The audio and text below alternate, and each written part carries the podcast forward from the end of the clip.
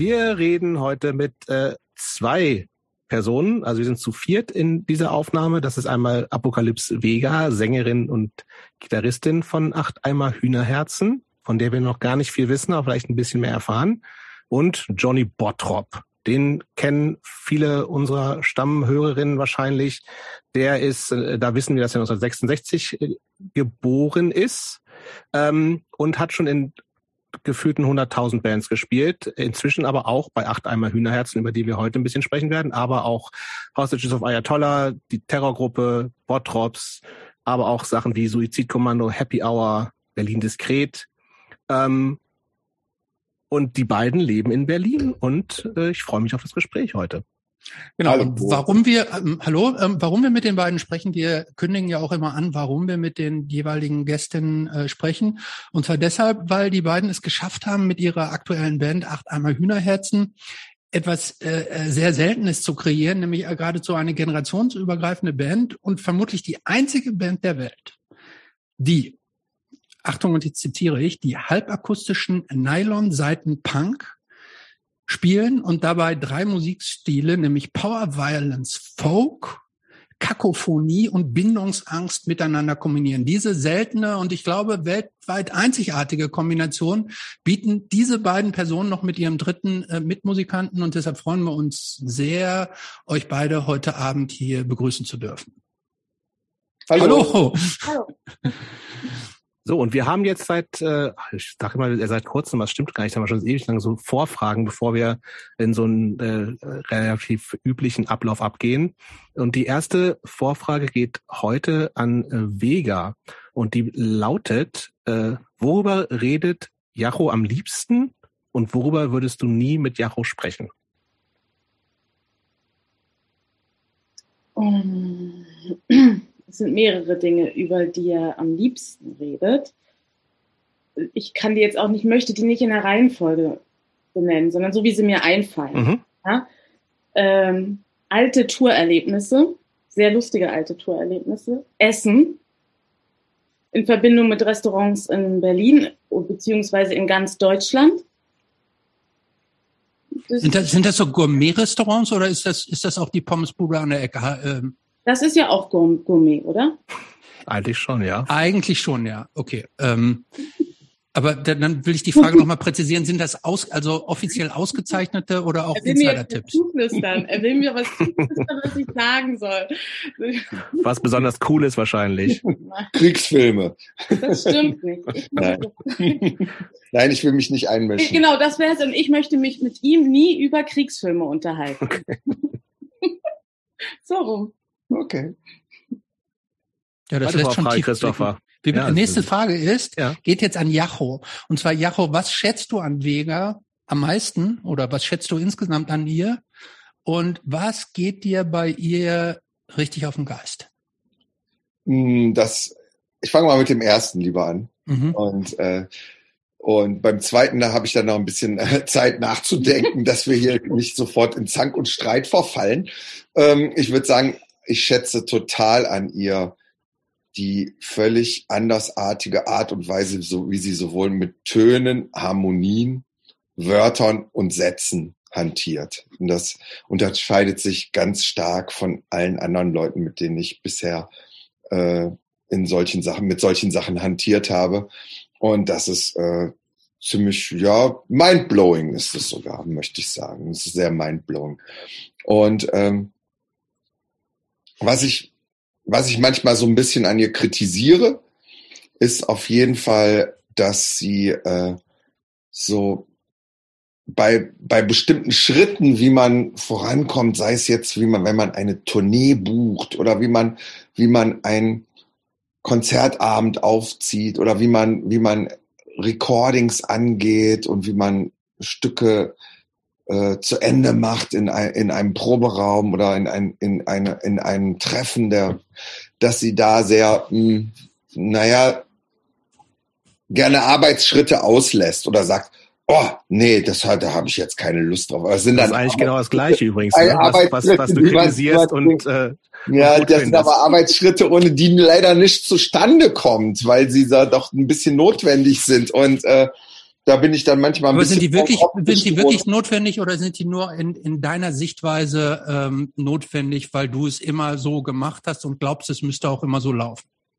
Also wenn man ähm, als Band im, im Proberaum irgendein Stück fertig macht, dann muss man das natürlich zum Beispiel aufnehmen, weil man es sonst äh, nach zwei Monaten vergessen hat.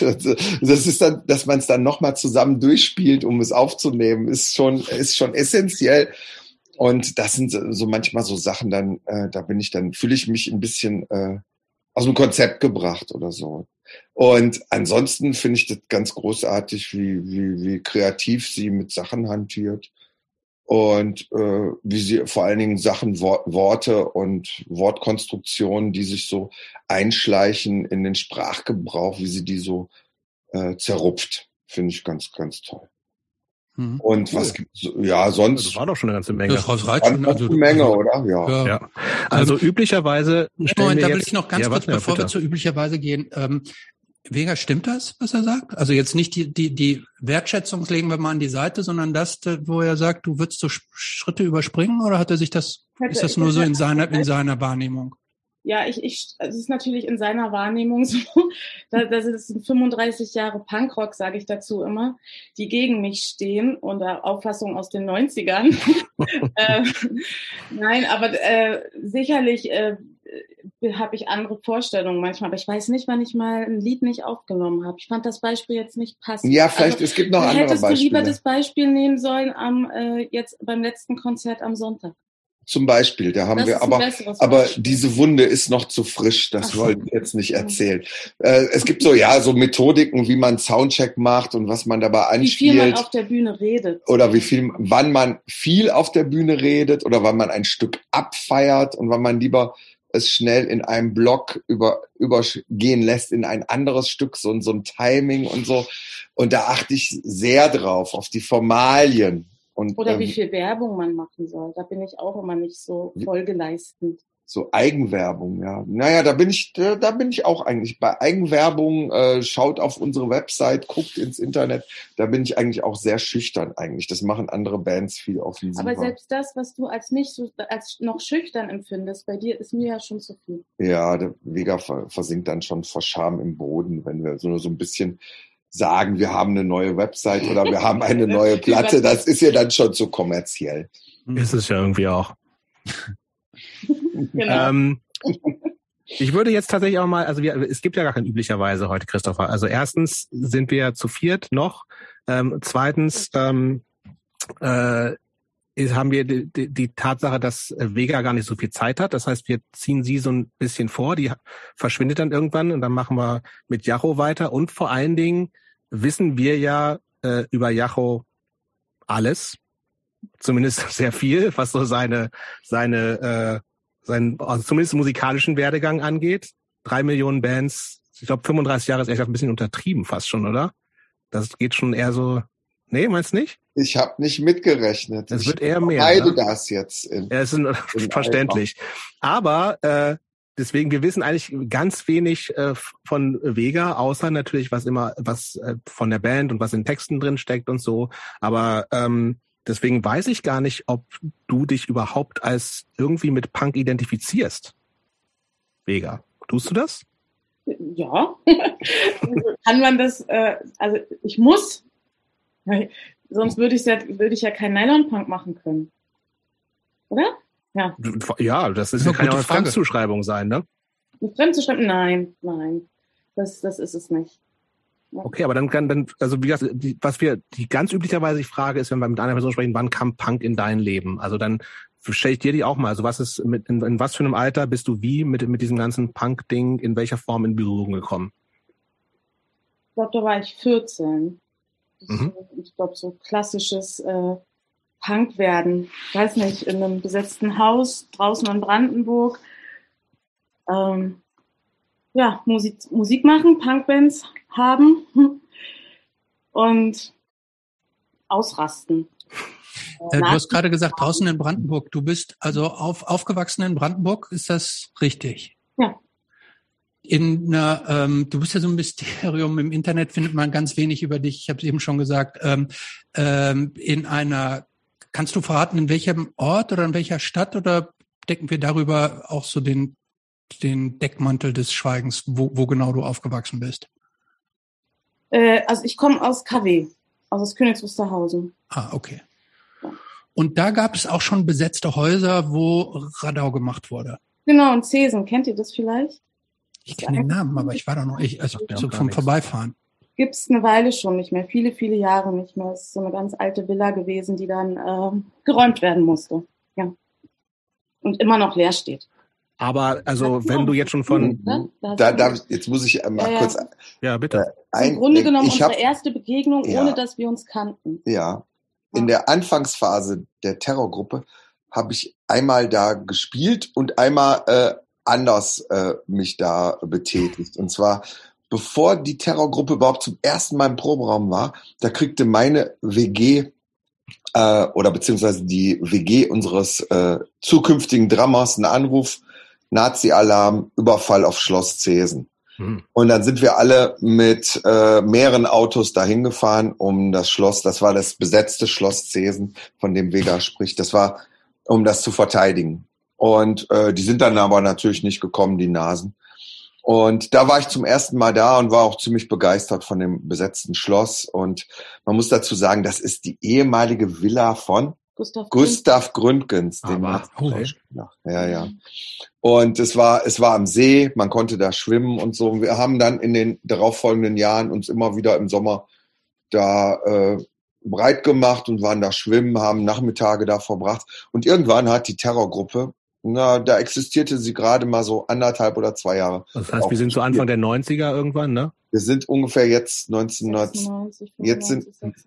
ja, das erste Erlebnis war so 91 oder 92 okay. und ja, das zweite Erlebnis dabei. und das dann zwischendurch immer wieder mal da gewesen und das, das Konzert war ungefähr 95 oder 94 vielleicht auch. Oder? Wo ihr euch das erste Mal praktisch begegnet seid, ohne euch begegnet zu sein. Ja. Nee, dann habe ich dich da nicht gesehen. Du warst erst später da, mhm. war. Wir vermuten immer, dass wir uns da begegnet sind, aber wir wissen es nicht. Und äh, Vega meint gerade, sie war erst ab 96 da am Start, während unser Konzert, soweit ich mich erinnere, ungefähr 95 war. Okay.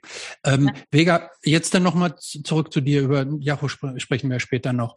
Ähm, wie bist du denn aufgewachsen? Also ähm, war dein Elternhaus auch eher dann liberal oder streng? Oder was sind so die Geisteswerte, mit denen du in die Welt entlassen wurdest? Schwierig. Äh ich komme aus einer ziemlich großen Familie, äh, alle sehr musikalisch, alle spielen, spielten und spielen Instrumente äh, und, und, sowohl streng als auch frei erzogen. ja. Ja. Das heißt, bei euch, bei euch zu Hause ist, wurde immer schon musiziert und ein ja. Musikinstrument lernen, das gehörte so dazu, wie andere zum Fußballspielen gehen. Genau. Aber und, klassisch dann wahrscheinlich Klavier, Gitarre, akustisch oder? Also meine Mutter wollte immer, dass ich äh, immer an den Lagerfeuern äh, sitze und Gitarre spiele und ganz viele Hippie-Lieder singe für sie. Das habe ich irgendwann gehasst. Was äh, denn so zum Beispiel? Äh, fahr, fahr, away. Von Slate? Hey, Riesenhit. Ein Riesenhit. Das ist schlecht. Damit machst du alte Männer unglücklich, das weißt du. Als ich, so, als ich jung war, ich konnte irgendwann nicht mehr, ich wollte nicht mehr. Und ähm, ich kann sie, also ja, ich kann sie auch verstehen. Sie hat, also ja, genau, viele, viele Lagerfeuerstunden haben wir zusammen verbracht. Und dann habe ich eher klassisch gelernt, ja. ja. Aber auch eben, äh, ich war auch dann, also Gitarre habe ich äh, klassisch angefangen und ich fand das, das fand ich total langweilig mhm. Und habe dann äh, Griffe selber, selber gelernt und habe, äh, dann hat meine, meine Gitarrenlehrerin gesagt, also linke Hand super, aber rechte Hand furchtbar. Und so ist es geblieben. Nee, aber nee, eigentlich okay, linke Hand, nee, linke Hand ist, ist auch jetzt furchtbar. Ist beides jetzt furchtbar. Eigentlich beides jetzt furchtbar. ja. Aber unkonventionell. genau. Das gibt es dann. Ja. Und wenn du sagst, du hast so viele Familien, wie viele äh, Geschwister hattest du? Oder hast du? Ich habe drei, drei jüngere Geschwister. Und die gibt's auch alle noch? Ja. Das ist doch gut. Ähm, so, du bist dann streng liberal aufgewachsen und mit, du sagtest, mit 14 bist du dann in dieses, äh, in diese Räuberhöhle des besetzten Hauses so reingekommen. Ähm, wie kam das? Also ich, ich unterstelle jetzt mal, dass in dem Ort ist das äh, ja praktisch dann wie so ein buntes Haus. Jeder kennt das, die, dieses besetzte Schloss, würde ich jetzt mal unterstellen. Ähm, finden es scheiße im Zweifelsfall. Die Eltern sagen, geh da bloß nicht rein, weil da werden, bist du heroinabhängig gemacht. Ähm, die Lehrer sagen auch, da sind nur, da sind Bombenleger drin. Was hat dich da angezogen, da irgendwann mal hinzugehen? Ich glaube, das ist alles gar nicht so interessant bei mir. Also das ist einfach so, so weil es so vielleicht so normal ist, auch für, für, für die Gegend. Entweder man war äh, stark links oder stark rechts. Und diese Wahl hatte ich. Und das, klar, dann. Und, ähm, und es war viel mit, also viel Krieg sozusagen zwischen, zwischen Leuten verbunden. Und, und dann hat man sich irgendwie mit anderen sozusagen ähm, auch wieder das Wort verbunden. Dann hat, ja, genau. Und dann mit der Musik und dann natürlich äh, Flucht äh, aus dem Haus, von, von zu Hause weg und ähm, ja, ich weiß nicht, das normale Jugendliche dagegen sein, ähm, kaputt sein wollen, sowas. Aber wie kaputt äh, war das denn bei dir? Also ist das schon so mit 14 schon Vollrausch und sowas? Oder nee, wo sich auch Eltern richtig Sorgen machen können oder einfach eher so ich glaube, meine Eltern haben sich schon sehr große Sorgen um mich gemacht. Zu Recht. Um, okay. Ja, aber das war noch nicht so schlimm. Klar, nee. So, nicht so schlimm wie jetzt, meinst du, oder was? nee, nee, es war, jetzt ist wieder okay. Äh, nee, aber später war das dann schon ein bisschen schlimmer. Aber dann war es dann auch wieder gut. Okay, aber was, was, was, was heißt denn schlimm? Also von welchem Grad reden wir denn, wenn die Eltern sich mit 14 schon um dich Sorgen gemacht haben? Ähm, war da irgendwas vorgefallen, was über Widerworte und, und äh, Diskussionen und vielleicht zerrissene Jeans hinausgeht? Also was, worüber haben die sich genau Sorgen gemacht bei dir? Ich habe dann halt irgendwann war ich dann halt weg sozusagen. Ich bin dann halt zu Partys gegangen, ohne dahin gehen zu dürfen und so. so. Deswegen meine ich, ich glaube, das ist alles ganz normale Geschichten. Oh. Hm. So. Okay, und dann diese, de, diese Partys waren dann auch in diesem besetzten Schloss, nehme ich an, ja? Und das waren Punk-Partys oder? Punk-Konzerte sogar. Also Punk-Konzerte. Fucking Faces, kennt ihr die? Das ja, klar. Absolut Dingsband. Das ist ja. genau.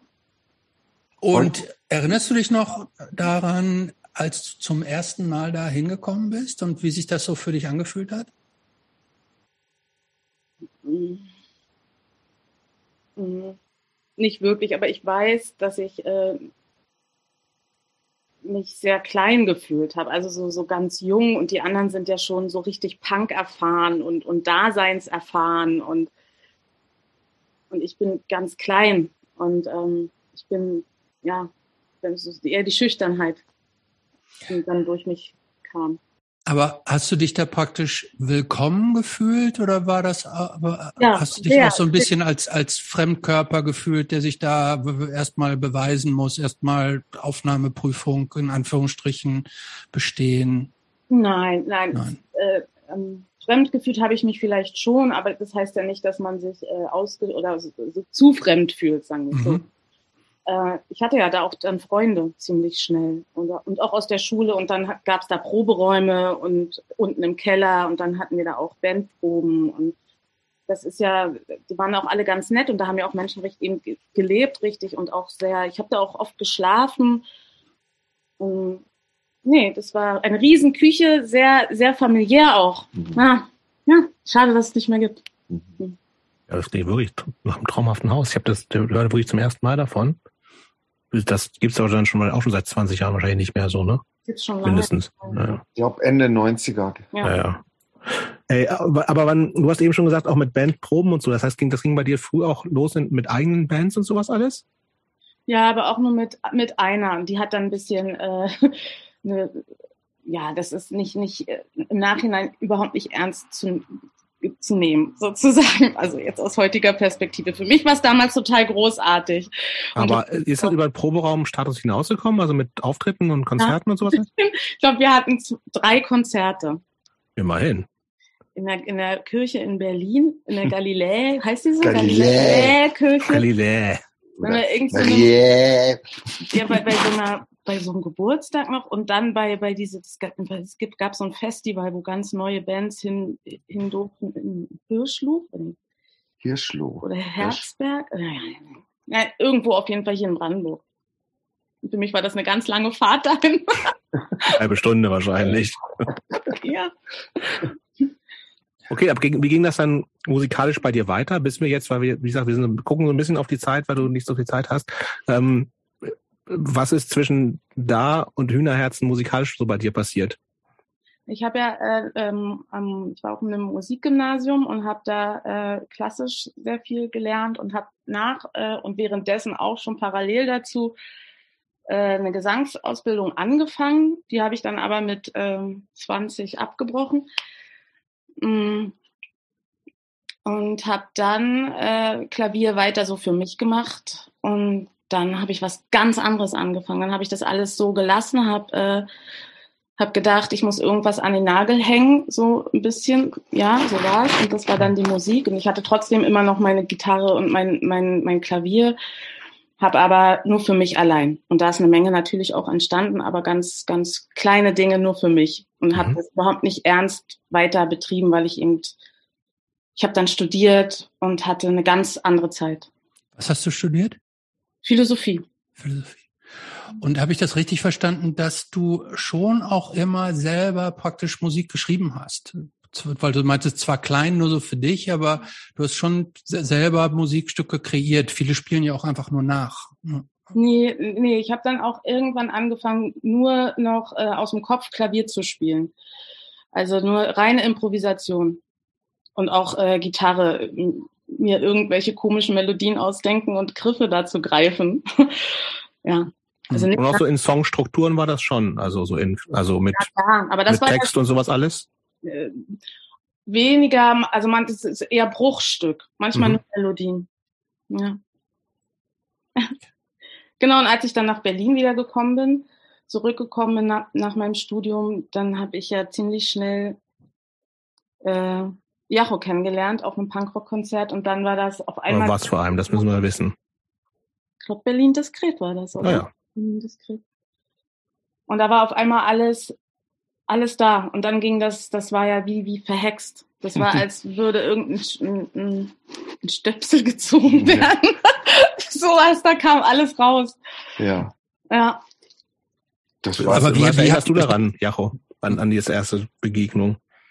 Also, wir haben im Hof des Trickster gesprochen äh, über das Konzert, was gerade war. Ich war gerade von der Bühne gegangen und da hat Vega gesagt, sie macht auch Lieder und Stücke und Songs. Und da habe ich gesagt, ach ja. Und dann haben wir, äh, haben wir gesagt, okay, wir machen äh, in einer Woche oder so, machen wir im Park mit zwei Akustikgitarren, machen wir Lieder. Und das hat dann auch genauso stattgefunden. stattgefunden. Und da waren direkt ein oder zwei Lieder fertig, die auf unserem ersten Album zu hören sind. Moment, Vega, du hast, du hast Jaco einfach so, ohne ihn zu kennen, einfach angesprochen und hast gesagt irgendwie so, äh, ich mache auch Musik? Nee, ich, ich kannte ihn vorher schon vom Sehen. Ähm, aber nur so vom Sehen und ich weiß gar nicht, wer wen angesprochen hat. Ich weiß nur, dass ich im, im Hof saß nach dem mhm. Konzert, ähm, ein Bier getrunken habe oder so und du saßt auch da oder irgendwie so mhm. und dann, das war gar nicht so wie mit Ansprechen. Nee. das hätte ich mir ja nicht getraut irgendwie weiß ich nicht mehr. Wer da zuerst was gesagt hat, kann, kann, oh, gesagt hat, keine Ahnung. Ich weiß auch gar nicht, wie wir auf das Thema gekommen weißt sind. Ja. ja. Nein. Ja. Aber das hat dann wirklich sofort äh, geklappt und dann haben wir sofort innerhalb von acht oder neun Wochen hatten wir so eine, so die, das Grundgerüst der ersten Platte fertig. Aber mit zwei Gitarren damals dann noch, oder? Mit zwei Gitarren damals. Okay. Ja. Und nichts anderes, nur zwei Akustikgitarren und. Nee, nee, meine Gitarre und deine E-Gitarre. Genau, eine E-Gitarre. Ah. Ja, mit so einem ganz kleinen Batterieverstärker. Ah. Und dann habe ich so im Park gesessen und habe Leute genervt im Zweifelsfall. Oder auch nicht. Ja, unbeabsichtigt. ja, ja, das schon. Einmal kamen welche und wollten uns Geld geben. War nicht schlecht, oder? Kamen welche aus weiß ich nicht, Touristen aus Spanien oder so und haben gefragt, ob wir denn schon eine Platte hätten oder Und einmal kamen Japaner und wollten uns fotografieren. Tja, da war ja, dann war ja ganz klar, dass äh, ihr zu größerem bestimmt seid. ähm, was, was bei euch ja so ein bisschen auffällig ist, ohne ähm, das bewerten zu wollen, ist, dass ihr ja schon einen relativ großen Altersunterschied habt, ihr beiden. Und häufig ist es ja so, dass Leute musikalisch so ein bisschen in ihrer Peer Group bleiben, weil es die gleiche Sozialisierung ist und man gemeinsame Anknüpfungspunkte hat. Ähm, war dieses, ähm, dieses, dieser Altersunterschied, war der,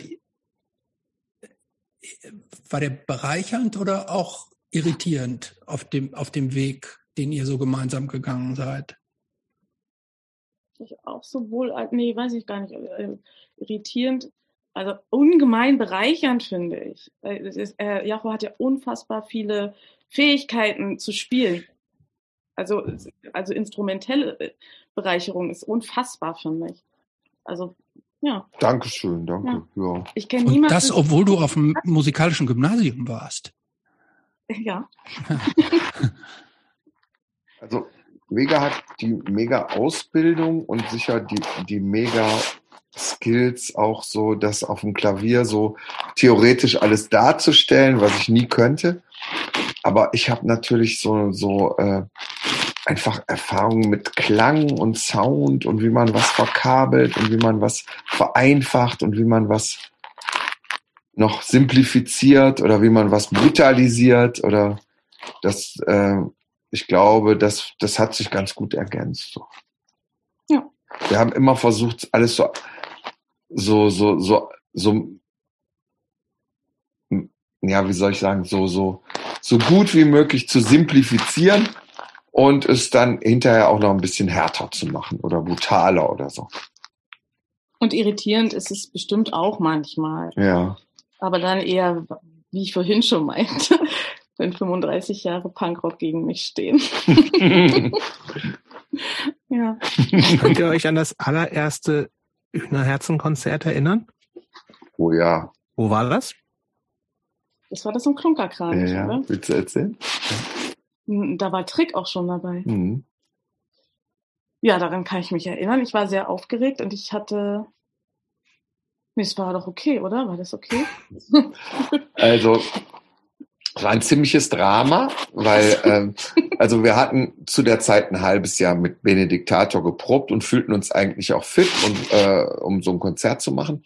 Aber dann bin ich äh, weggefahren in Ferien. Ach, stimmt. Und äh, ich bin das quasi zu dem Konzert, wir sollten um 21 Uhr auf die Bühne und ich bin um 19.30 Uhr äh, in Tegel gelandet. Damals hatte ich noch keine Flugscham und äh, bin in Tegel gelandet und bin dann wirklich so mit Ach und Krach wirklich um ähm, 21 Uhr da erschienen mit meinem Bass. Den hatte ich äh, mitgenommen extra in die Ferien, damit ich direkt vom Flughafen da an, äh, ankommen kann. Und dann hat es so alles geklappt, ohne Probe, ohne weitere, ohne, ohne und es war ganz gut, oder?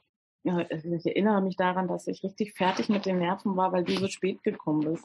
Ich weil bin zu spät gekommen, war? Ja. Kann, ich war gar nicht um 21 Uhr da, oder wie? Ich wollte gerade sagen, der Klunkerkranich, das ist auf diesem Parkdeck da in Neukölln. Ist das der Klunkerkranich oder verwechsel ich das? Ja, ja. ja. Von, ja, von Tegel ist das ja, selbst wenn du mit dem Taxi fährst, fährt man da ja mindestens eine Dreiviertelstunde, oder? Ja, das war alles sehr, sehr knapp getaktet, weil wir auch noch aufs Gepäck warten mussten. Hm. Auch, da war zum Beispiel der Bass ja auch dabei. Wie? und äh, das hat aber dann super geklappt. Und wir waren da eigentlich auf einer Party, die so eher so ein, so ein Thema hatte wie Noise. Und wir mit unseren Nylon-Seiten-Gitarren hätten, haben eigentlich gar nicht so hundertprozentig dahin gebracht. So Elektrogedöns war da sonst so, oder? Nee, das war schon, schon äh, handgemachter Noise. Instrumenten äh, Noise. Okay. Aber das hat dann trotzdem super funktioniert und wir hatten eine geile Show, oder? Ja. War schön, oder? Ja. Wo findet denn überhaupt, also, also, das ist ja schon ein bisschen besondere Musik, die er macht, auf jeden Fall, die natürlich irgendwie Punk ist, so, also das hört man im Unterton mindestens auch, also musikalisch ist ja irgendwie auch schwer, dieses ganze, dieses ganze Punk-Ding irgendwie zu definieren.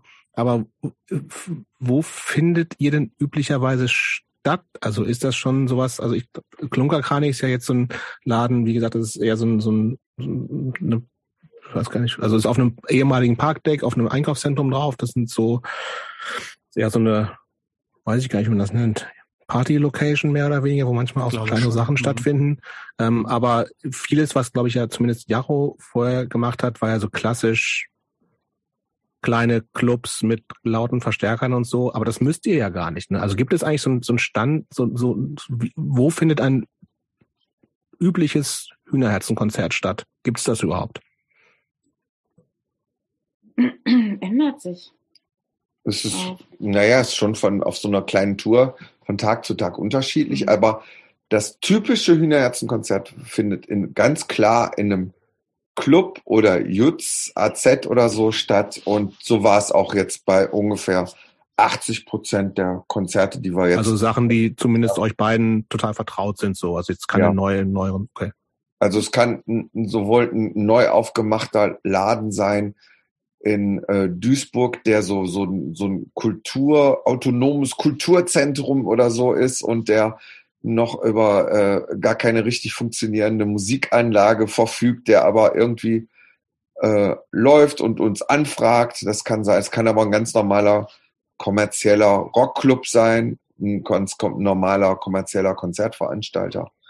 Und es ist natürlich manchmal auch äh, Kulturfestivitäten. Wir haben im Museum gespielt in Eisenhüttenstadt vor vier Wochen. Und wir haben in auf der, in der Volksbühne gespielt, auf, einer, auf einem Tag, wo eigentlich Lesungen waren, als einzige Band. Und wir haben sonst.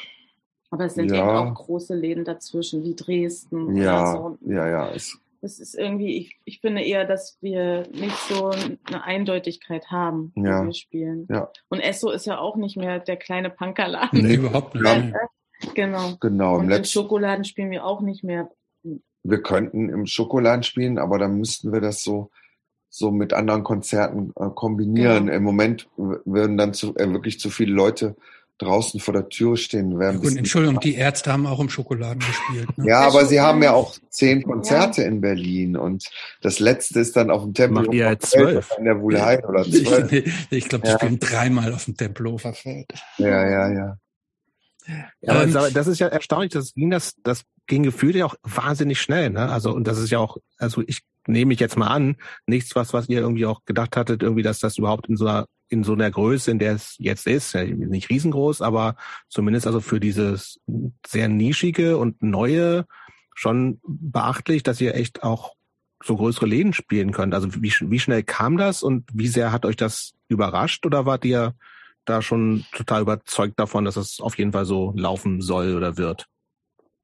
Hm, also, wir haben ja zwei Jahre äh, die Tour verschoben jetzt und da waren jetzt auch kleinere, oder wo wir dachten, das sind das, ja, die waren schon gebucht, wir mussten da spielen und dann waren viele Konzerte ausverkauft und äh, die äh, Veranstalter haben sich geärgert.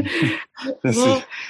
Und das, das war schon, das hat uns umgehauen, glaube ich. Ja. Also mich auf jeden Fall. Da haben wir auch drüber gesprochen, dass es, dass wir schon überrascht waren und da, damit haben wir überhaupt nicht gerechnet. Das ist so, das ist so viel, also alleine, dass Menschen in Linz die Texte kennen. Das ist doch irre. Wir haben noch nie in ja. Österreich gespielt. Ja. Wir kommen nach Linz.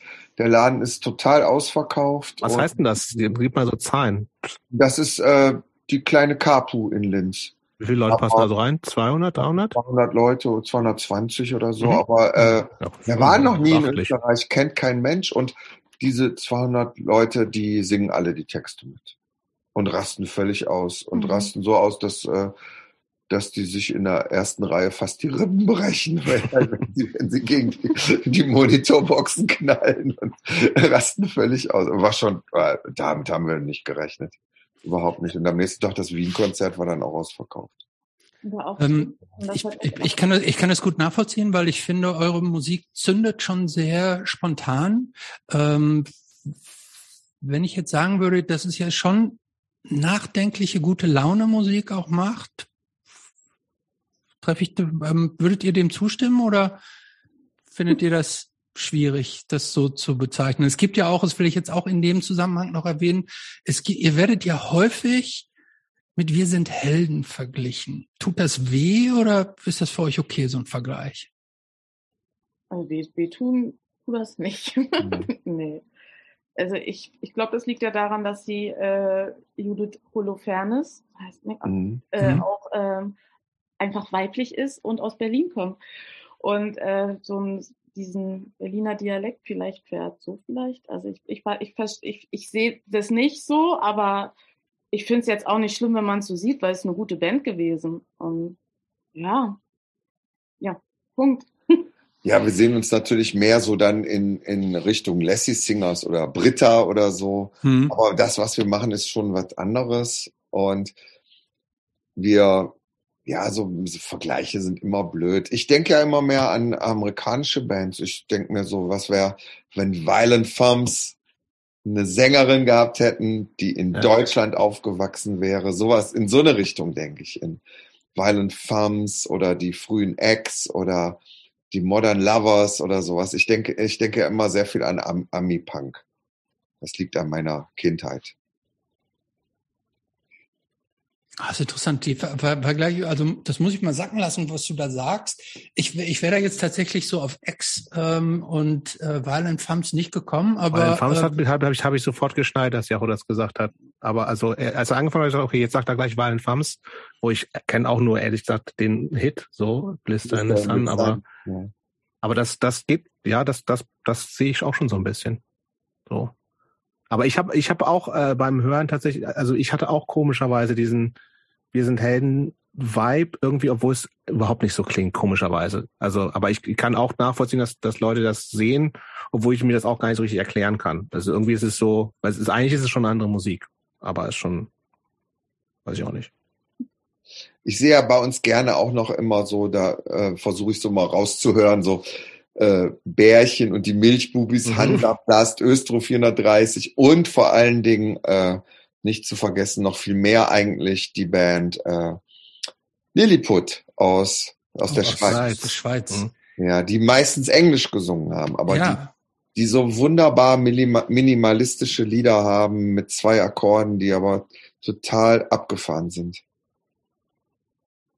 Das kann ich da, also da bin, da bin ich jetzt wieder bei dir in den Vergleichen.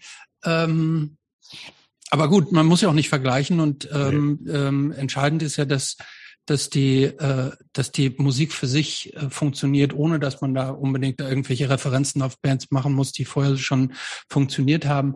Äh, habt ihr, äh, Jobs hat es gerade schon gesagt, ihr habt euch relativ schnell entwickelt und habt jetzt, glaube ich, schon drei Alben oder so? Täusche, drei Alben ist richtig, oder? Ähm, in relativ kurzer Zeit rausgebracht. Habt ihr, also ich will jetzt nicht sagen Pläne, aber setzt ihr schon darauf, dass das jetzt auch noch weiter und größer geht und noch, also aus den Jutzes raus in mehr so in die großen Hallen? Hm. Ich bin da skeptisch. Ich auch. Also es ist ja, wie, äh, hast ja, hast du das gesagt, äh, mit der Nischensache? Also ich verstehe uns schon als Nischenband und da werden wir auch nicht rauskommen, weil wir so eigen sind. Komm, aber Tokotonic waren auch mal eine Nischenband, ne? ja, ja. Ja. ja.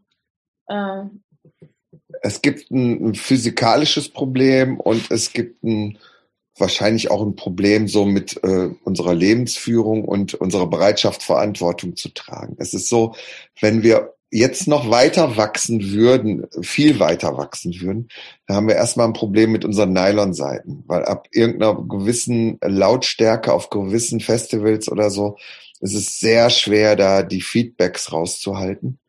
Und äh, wir müssten einen, einen viel größeren Stamm an Technikern dabei haben, eigenen Monitor, Mixer und sowas. Und da sind wir dann schon bei der bei der zweiten Sache. Wenn wir weiter wachsen, dann brauchen wir auch mehr mehr Crew, Backliner, Helfer.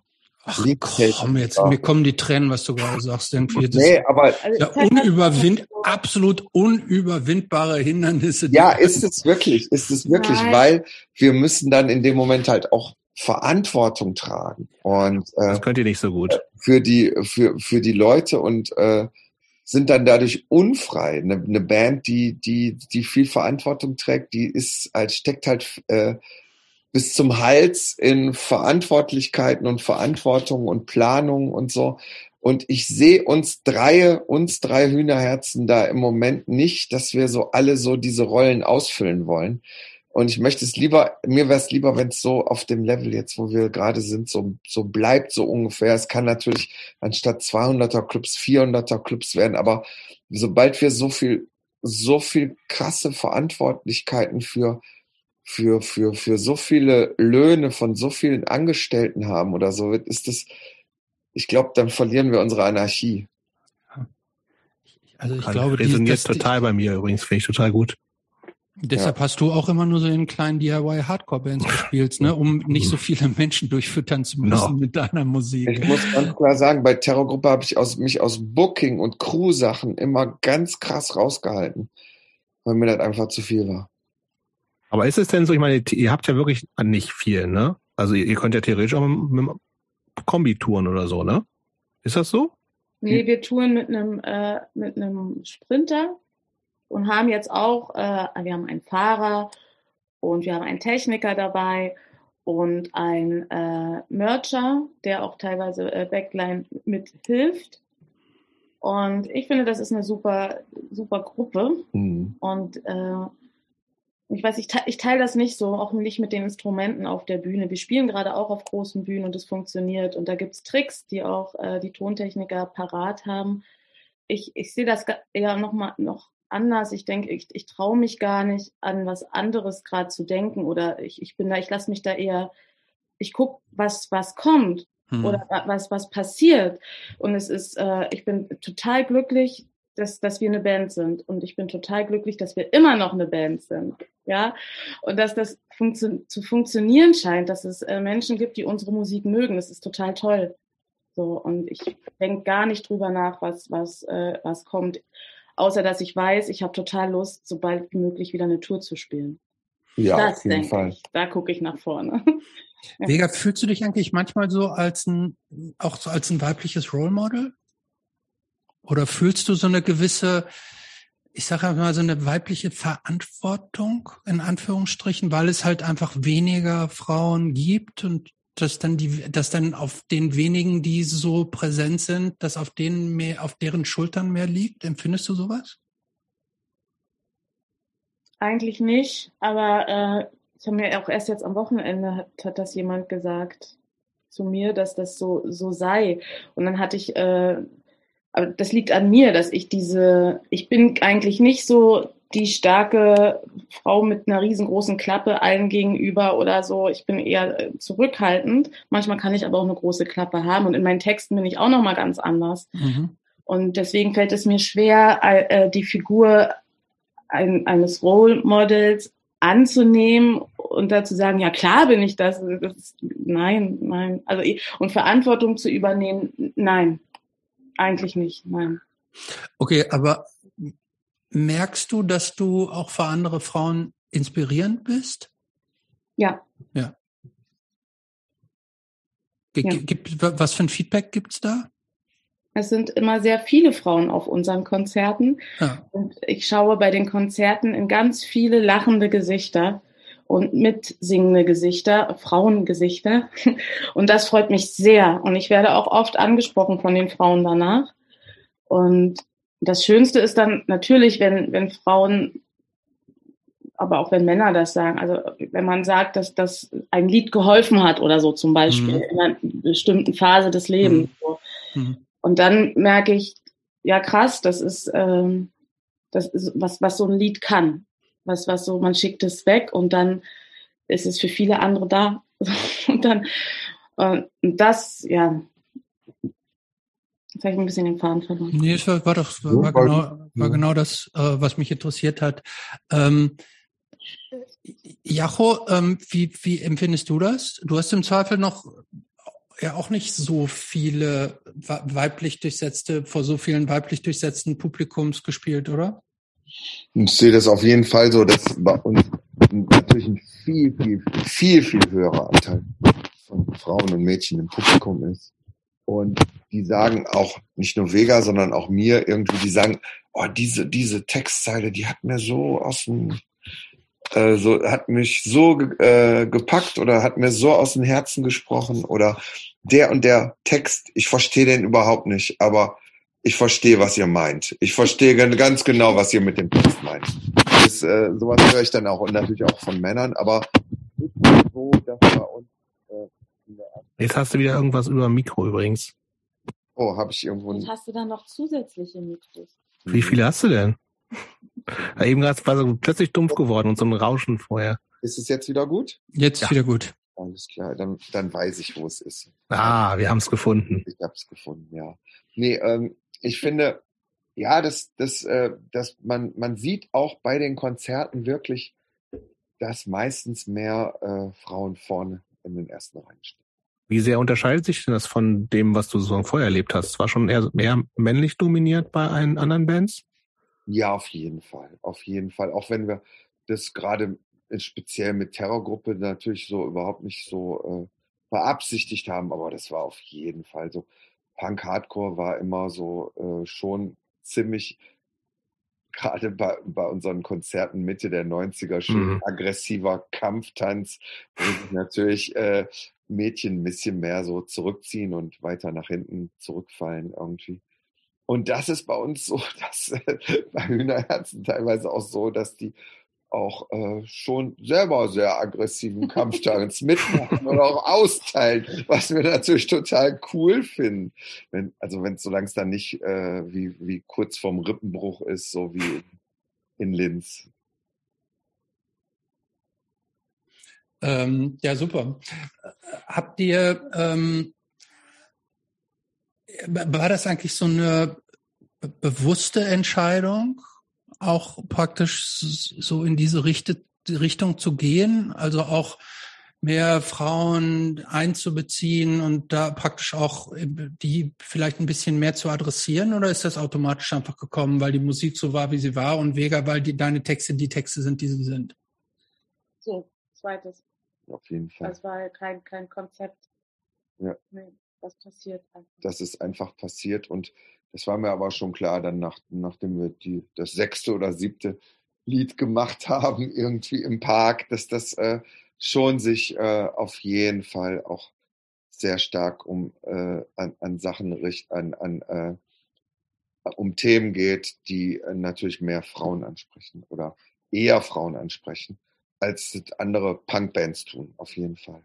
Mhm. Äh, ihr seid ja ein Trio. Habt ihr jemals drüber nachgedacht, äh, mehr Musiker zu benötigen oder dazu zu holen? Hm, Nein. Eigentlich brauchen wir zwei, äh, zwei ganz spezielle Musiker. Wir wollen nämlich äh, zwei, für zwei Lieder. für zwei Lieder. Wir wollen äh, zwei so äh, 80er Jahre Rap-Scratcher haben, die die ganze Zeit so uik, uik, uik und, dabei, und, dabei, und dabei irgendwelche Spins und Breakdance machen, und, aber nur bei zwei Liedern live auf der Bühne. Und es passt natürlich nicht. Es ist ein, äh, aber das wäre so, so richtig, es wäre so, so völlig eine tolle sinnlose Aktion, die, die auf der Bühne so, die Leute würden völlig mit dem Kopf schütteln, was, was soll das jetzt? Das wäre toll. Und ansonsten, nö, oder? Nein, gar nicht. Nein. Ja? Ich finde es, äh, so, dann, dann muss man sich so komplizierter verabreden und drei ist doch total toll. Hm. Passt einfach. Drei Instrumente, drei Stimmen, fertig. So. Und ja, ja, es gibt ja, es gibt ja auch großartige Trios, auch im, im Punk-Umfeld. Also ihr steht da ja in einer äh, Tradition mit Huskadü im Grunde auch, ne? Danke, danke, danke.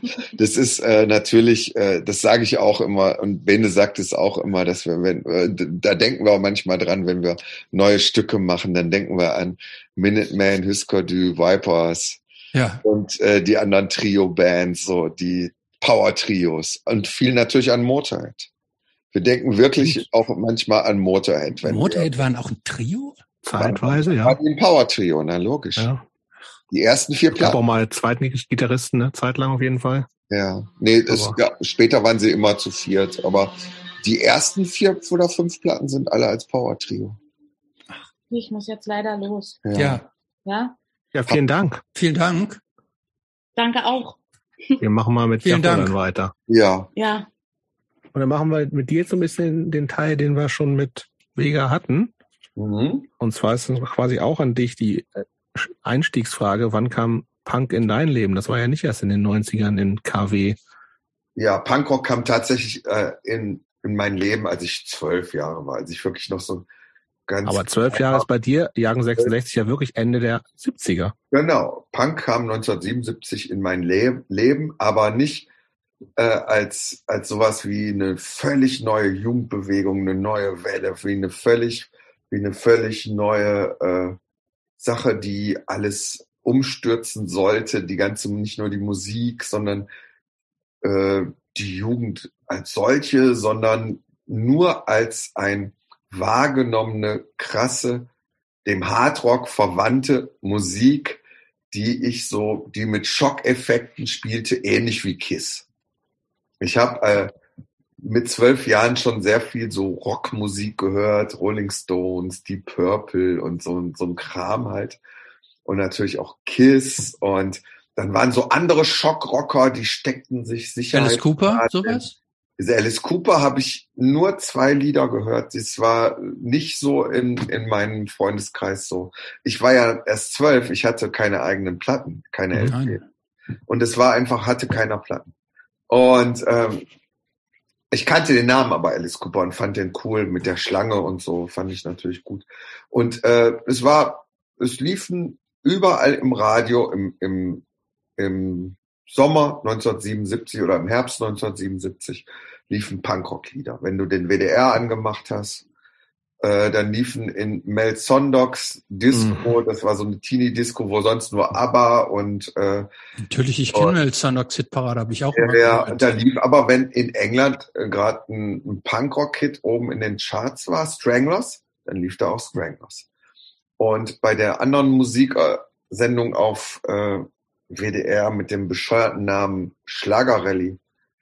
Da wurden ah, dann auch sogar, ich glaube, die Stranglers, ich weiß nicht, ob die Sex Pistols, die Sex Pistols wurden auf jeden Fall gespielt, auch da.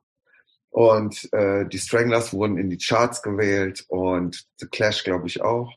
Und insofern Ramones auch. Und insofern war das alles so zwischen 77 bis 79 schwappte das ganz normal im öffentlichen rechtlichen Radio und Fernsehen auch. Thomas Gottschalk Stimmt. hat The Damned eingeladen in Szene 77. Das war aber, diese Sendung mit The Damned war aber dann erst 1979 oder so. Aber er hat auch äh, Filmbeiträge über die Stranglers gezeigt. Das war, wir Teenager konnten Punkrock sehen, aber wir konnten es nur als eine Form von besonders schockender äh, äh, Rockmusik erstmal wahrnehmen und nicht als große neue Welle und Jugendbewegung, sondern da waren halt welche, die haben äh, Blut gespuckt und eine lange Zunge gehabt. Das waren die von Kiss. Ich war zwölf Jahre alt. Da waren andere, die haben sich Sicherheitsnadeln in die Backe gezogen. Das waren die Sex Pistols. Und so habe ich auch den ihre Singles besessen und gekauft. Und dass das dann was völlig anderes ist und was völlig anderes wird, ist mir dann erst so mit 14, aber ich meine, ich bin ja immer noch ein kleiner Teenager. Ja, voll. 14, Vega, Vega ist auch mit 14 dazugekommen, ist mir mit 14 dann so langsam klar geworden. Ich habe äh, zu der Zeit mich mehr für Musik interessiert und mehr so äh, auch nachgeforscht und Magazine gekauft, sei es Musikexpress, später den Sounds und habe erforscht und es war eigentlich New Wave was mhm. auf den Trichter gebracht hat. Es war gar nicht so sehr jetzt diese Leute mit den Sicherheitsnadeln und den Badges, sondern es war Musik von B-52s, The Jam oder von Talking Heads? Divo, Divo, Talking Heads mhm. und äh, naja, so Police auf jeden Fall auch. So bin ich heute nicht mehr so super begeistert, aber war schon auch eine, eine ein ziemlicher, äh, ziemlich, hat einen ziemlichen Eindruck auf mich. Mhm, war auch eine meiner ersten Platten tatsächlich. Dieses Reggae-Schlagzeug besonders. Und äh, es ist 79 so, dass es auch in unserer Stadt, die ja nur zwischen den Metropolen des südlichen Ruhrgebiets und Wuppertal und Düsseldorf-Köln Rheinschiene nur eine Kleinstadt ist, dass es aber auch 1979 so langsam unter älteren Jugendlichen, die zu dem Zeitpunkt so vier, fünf Jahre älter sind als ich, Punkrock ankommt als, als echte Jugendbewegung oder mhm. so. Man sieht Leute mit kurzen Haaren, mit, mit zerrissenen Klamotten, mit gefärbten Haaren und man kennt Leute, die kennen die.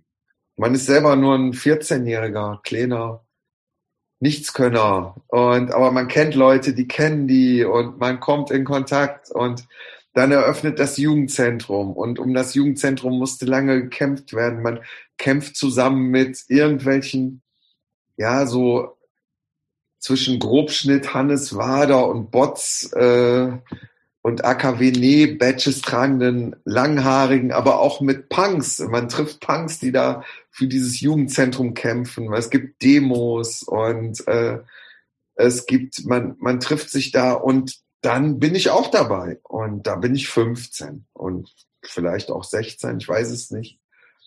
Und an der Schule sind Leute, die sind New Wafer oder Punks. Einer ist ein Mod das ist neun, 1980 ist das Jahr der Jugendbewegung in England. Jeder, der in England im Jahr 1980 auf eine Schule geht, der ist entweder Ted oder Mod oder Punk oder Metal, Hardrocker oder Root Boy oder irgendwie jeder in England 1980 gehört irgendeiner Jugendbewegung. Und das färbt natürlich auf uns ab über die Städte Düsseldorf, Essen, Wuppertal, färbt es auf unsere, in unsere Kleinstadt ab. Und auf, in unserer Schule sind auf einmal auch irgendwie äh, 15, 20 Leute, die irgendwie so, so auch so, so, so, so einer englischen Jugendgruppe angehören wollen. Einer will Ted sein, vier oder fünf sind Punks. Und du? Einer hat äh, Mod-Klamotten an. Ich bin New Wafer. Ich bin. Äh, was, wie, wie sah das optisch aus? Nicht Wafer in dem späteren Sinne wie dann so Gothics oder mhm. so. Ich bin New Wafer. Ich habe so große, dicke, selbstgemachte Badges an einem, einer viel zu großen Anzugsjacke. Die, äh, die Badges habe ich mühevoll selber gemacht. Das ist zum Beispiel ein B-52s Badge oder ein ein Ska-Badge, ich mag Madness und Selector. Und ein, äh, da ist ein Badge mit, mit dem Namen Punilux. Das ist eine Band, die kennt heutzutage kein Schwein Nie mehr. was von gehört. Nee. Punishment of Luxury, total großartige Platte, Laughing Academy. Die ist auch Anfang, Ende 79 rausgekommen oder Anfang 80.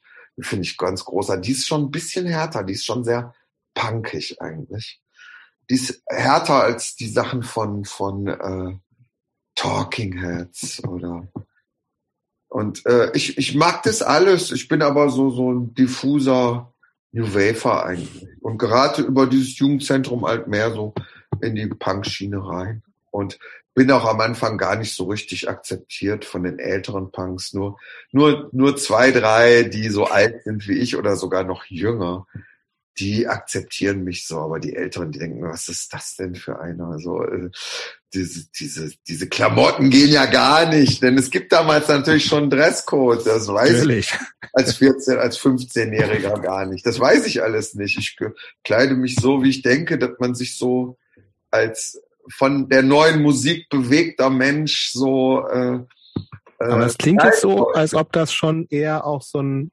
also der Anknüpfungspunkt für dich auf jeden Fall Musik war. Ja. Oder war auch, ging es irgendwie um Inhaltsgeschichten und so, weil bei der ganzen Jugendzentrumsbewegung ging es natürlich auch schon so um Freiräume ja, schaffen und sowas alles. Das ist natürlich irgendwie schon links und anarchistisch oder so. Das habe ich schon irgendwie in meinem Köpfchen drinne, seit ich, wahrscheinlich seit ich zwölf bin. Man wird ja durch Sachen geprägt oder so, mhm. sei es Anti-AKW, Anti-Rüstungs-, Nachrüstungssachen oder so. Und äh, es ist schon alles irgendwie links und anarchistisch oder nicht und äh, aber diffus.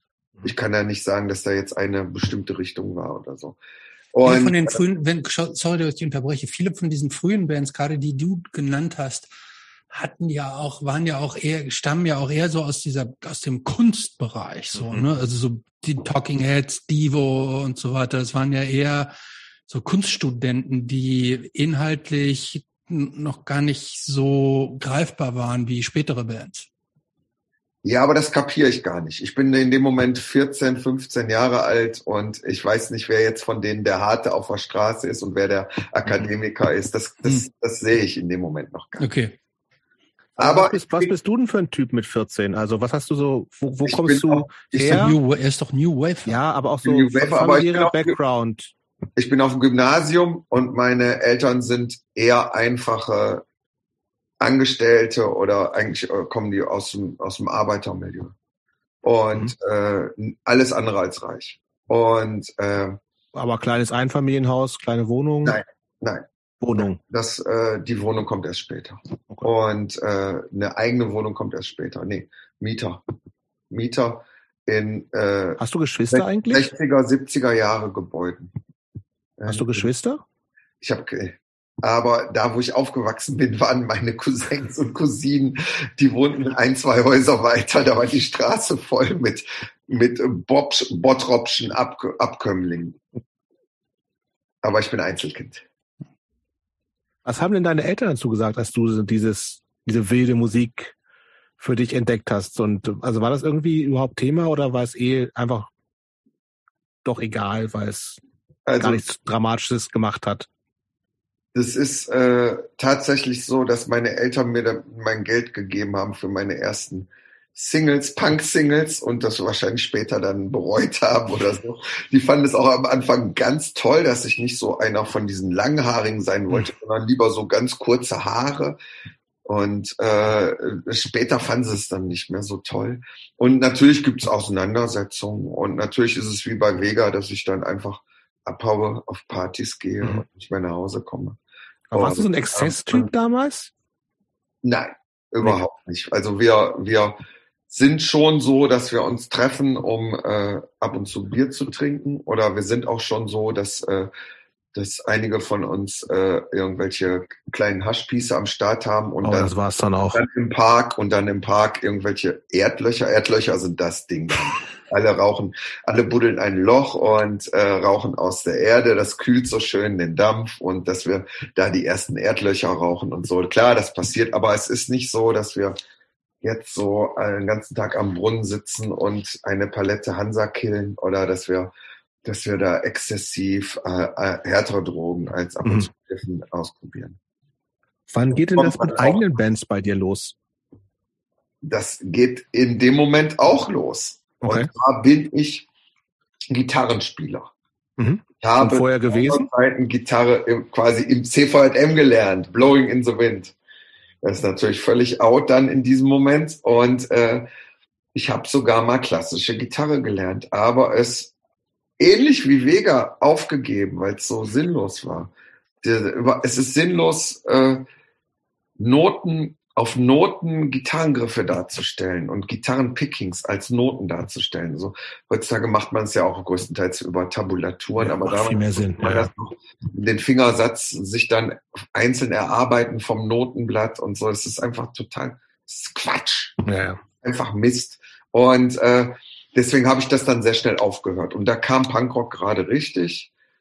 Und äh, meine erste E-Gitarre kostet ist eine C-Winner heißt die.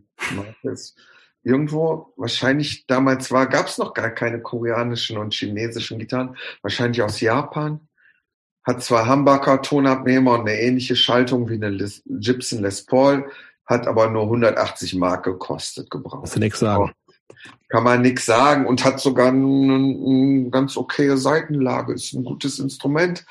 Und, äh, die hast du aber nicht mehr, oder? Wollte ich gerade fragen, nee, ob du die, die noch hast. Mehr, aber die zweite, die ich mir gekauft habe, die habe ich immer noch. Die besitzt. Die steht aber jetzt gerade als bei Vega, das, die nennen wir die äh, Komponistengitarre. Da, da, da, da, da entstehen manchmal so die Rohversionen von Hühnerherzenstücken drauf. Die zweite habe ich noch. Ne, die erste habe ich leider nicht mehr. Und ich spiele in erstmal in der Schülerband mit Leuten von meiner Schule die sind aber so äh, mehr so auf Jazzrock und so weiter. Mhm. Ich bin eine Probe dabei und werde dann sofort wieder gecancelt. Und äh, dann kommt die Idee, wir machen eine Punkband. Und zu der Zeit bin ich dann auch schon ein bisschen über diese New Wafer Dings hinaus und ich höre Dead Kennedys, ich höre Crass, ich höre Discharge, Discharge auch gut. Und äh, ja, sehr viel von diesem harten Zeugs aus England und auch erste Sachen aus USA. Und unsere, unsere kleine Clique, Jaja am Gesang, ich an der Gitarre. Ähm, am Anfang ist Olli am Bass und sehr schnell ist dabei Max, ein richtiger Schlagzeuger, der ist auch so England Punk, UK Subs Fan und hat ein echtes gutes Schlagzeug und hat richtig schon mal gespielt in seinem Leben in Bands, mhm. weiß wie Sachen gehen, wie man was verkabelt, weiß wie eine Gesangsanlage funktioniert und wir finden einen Proberaum im Essener, nee, im Nevigeser Jugendzentrum. Das ist von unserer Heimatstadt Felbert. Äh, ist ein, Vor ein Vorort und äh, wir müssen immer vier Kilometer mit dem Bus dahin fahren, der nur alle halbe Stunde fährt. Das ist äh, alles komplex und kompliziert, aber es läuft. Wir sind eine Band und haben innerhalb von zwei, drei Wochen drei simple Stücke. Und wie, wie hieß die Band? Die Band heißt Suizidkommando und später Hostage of Ayatollah. Ja, das sind die geworden. Ach, das ja, ist ja toll. Ja, ja. Das heißt, das, da bist du so 15, 16 dann auch im Alter oder? Ja, da bin ich dann ungefähr 16. Ja, da bin ich jetzt 16. Genau. Und Jaja, unser Sänger, ist 14. Krass. Ja, ja, der ist 14. Der ist äh, fast zwei Jahre jünger als ich, nicht ganz, ja. Und Olli, der am Anfang versucht, Bass zu spielen, aber äh, der ist auch so alt wie ich, auch 16. Und dann haben wir noch einen zweiten Gitarristen, der spielt eigentlich besser als ich. Am, bei, äh, bei der zweiten Probe wollen sie mich rausschmeißen aus der Band. Und äh, der, der spielt, ich habe seinen Namen vergessen, der spielt besser als ich, aber sie entscheiden sich dann doch dafür, dass ich doch besser bleiben soll. Wir sind ja auch ganz gut befreundet einigermaßen, aber meine musikalischen Skills sind sehr, sehr schlecht. Und und wir spielen und entwickeln uns. Und äh, Jaja und ich, wir bleiben dabei und die anderen fluktuieren. Es gibt ältere Punks, die sind vier, fünf Jahre älter als wir und die haben auch eine Band, die heißt Lavashkiri. Durch die sind wir überhaupt an diesen Proberaum gekommen. Lavashkiri ist eine ist nicht nur eine französische Käsesorte, sondern das ist auch, auch ich, eine, eine, EP der legendären Anarchistenband, englischen Anarchistenband Sounds. Ja. Und äh, die, äh, die haben sich danach benannt. Und die machen auch so einen ähnlichen Sound wie Sounds mit unverzerrten Gitarren, nicht so, nicht so ein Hartmeier-Sound. Äh, die unterstützen und fördern uns und der Bassist und Sänger Cookie kommt dann immer zu uns, wenn wir mal wieder keinen Bassisten haben, spielt mit uns Bass. Und die stellen uns den Raum zur Verfügung, die stellen uns teilweise ihre ihre Verstärker zur Verfügung und die stellen uns sogar teilweise manchmal ihre Instrumente zur Verfügung. Das ist schon mal ziemlich gut. Ohne die wer hätte es nie eine Hostages of Ayatollah gegeben. Und ähm, ja, dann fluktuiert das und dann irgendwann kommt der Herr äh, ich überlege gerade, hatten wir dann noch einen Basser dazwischen? Ja, da hatten wir noch diverse Leute. Nee, kommt äh, der Schuppi dazu und Schuppi wird dann später der echte ständige Bassist der Hostages war ja toller. Und der hat aber auch so einen coolen Background noch, dass er nebenbei tatsächlich schon, ähm, er ist älter als wir, zwei, zwei, drei Jahre älter als wir, dass er tatsächlich auch schon 60s Punk kennt. Der kennt sowas wie, also das, das wussten wir alles gar nicht, das kannten wir alles überhaupt. Der kennt Sonics und Seeds und MC5 und Stooges und so und spielt uns das noch vor und finden wir ziemlich gut. Und ähm, der hat so einen ganz anderen Background als wir, ist aber auch total Ami-Punk-Fan. Big Boys, Dead Kennedys, Flex Your Head, Boston oder der findet der auch super. Und aber wir wo habt ihr das denn eigentlich, wo hast du denn das damals alles überhaupt hergekriegt? Das war ja auch nicht in jedem Plattenladen erhältlich. Ja, doch? überhaupt nicht. Es gibt keine Musik natürlich. Es gibt einen guten Plattenladen in unserer Heimatstadt, der schließt aber 82. Aber über den haben wir zum Beispiel bezogen Hansaplatz, der moderne Mann, Östro, Östro 430, der KFC. All diese Platten haben wir mhm. zu Hause. Also nicht jeder von uns alle diese Platten ja, zu Hause, ja. aber der eine hat die Platte, der andere Klar. hat die Platte, wir tauschen. Und die kennen wir alle, die haben wir da alle beziehen können. Der hatte eine gute Connection zum äh, Großhändler, der all diese Platten von No Fun, Rip-Off, Connection und wie diese Labels alles, der, der, der hatte die alle. Und äh, 82 fahren wir nach Dortmund. Da ist ein Last ins, Nicht sagen, nicht sagen, ins Last Chance. Ja, da fahren wir nach ins Last Chance. Und wir sind, wir sind jetzt 16 Jahre alt, werden 17 und wir haben all den ganzen Scheiß in unserer, also nicht wir alle, jeder zu Hause, naja. sondern jeder aus unseren Freunden hat was. Wir haben, wir haben Singles von, äh, von Discord Records. Wir haben, äh, wir haben den Boston Not LA Sampler. Wir haben. Die habe ich auch alle da gekauft, in diesem kleinen Laden gegenüber vom Bahnhof die Treppe auf und dann links, ne? Ja, ich weiß es gar nicht mehr genau. Hm. Ich finde, ich würde den heute nicht mehr finden. Ich weiß. Hm. Ja. Ich bin ein paar Mal umgezogen, aber ich glaube, der, der erste Laden, der war wirklich nur so einmal zwei Quadrat Mini-Laden ja.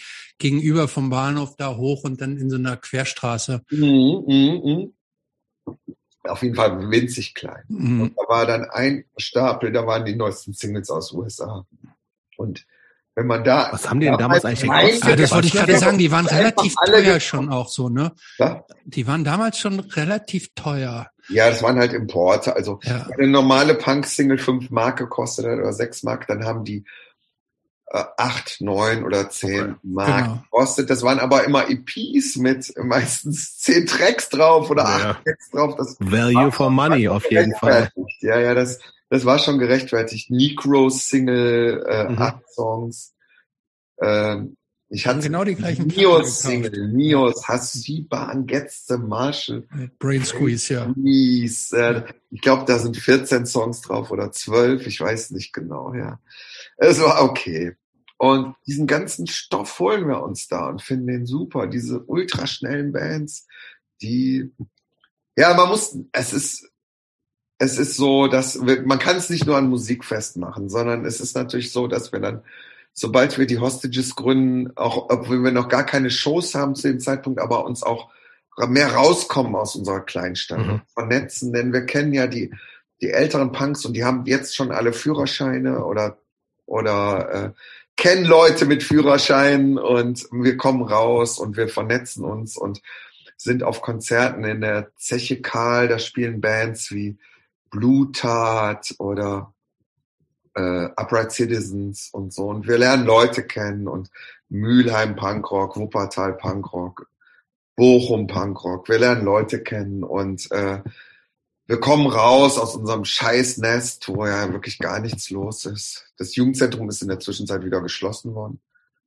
Und äh, vernetzen uns und lernen da so ein bisschen kennen, wie beschissen abgefuckt diese ganze England-Punk-Fraktion und Eu-Punk-Fraktion eigentlich abgeht. Also alle hauen sich gegenseitig aufs Maul, alle sind besoffen und äh, das ist nicht so unser Style. Und da kommt natürlich Ami-Punk gerade richtig und so Leute wie speziell Blutat oder so propagieren das auch und machen veranstalten Konzerte und dazwischen läuft viel von diesem Ami-Hardcore-Zeugs in den als Pausenmusik oder DJs legen auf und das ist äh, schon so unser Ding dann in dem Moment.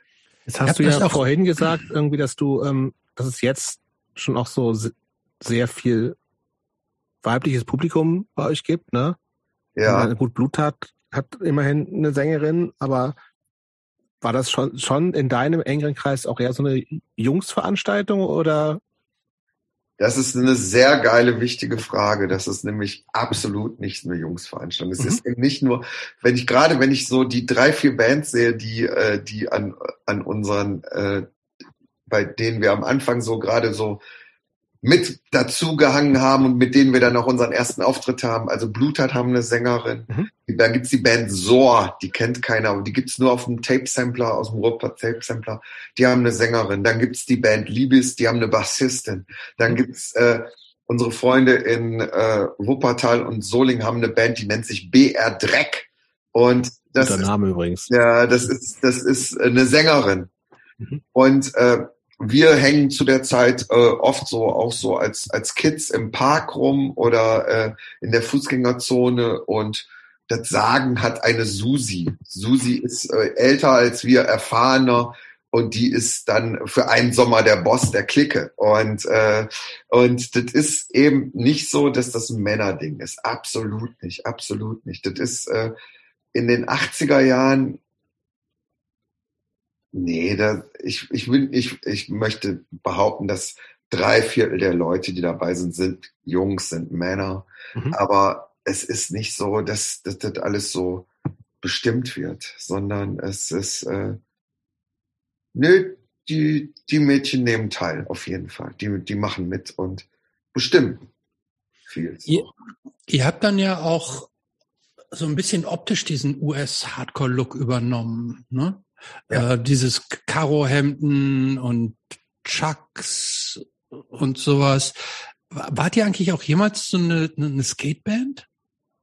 Ja, wir hatten Skateboards. Wir waren aber nicht gut da drin.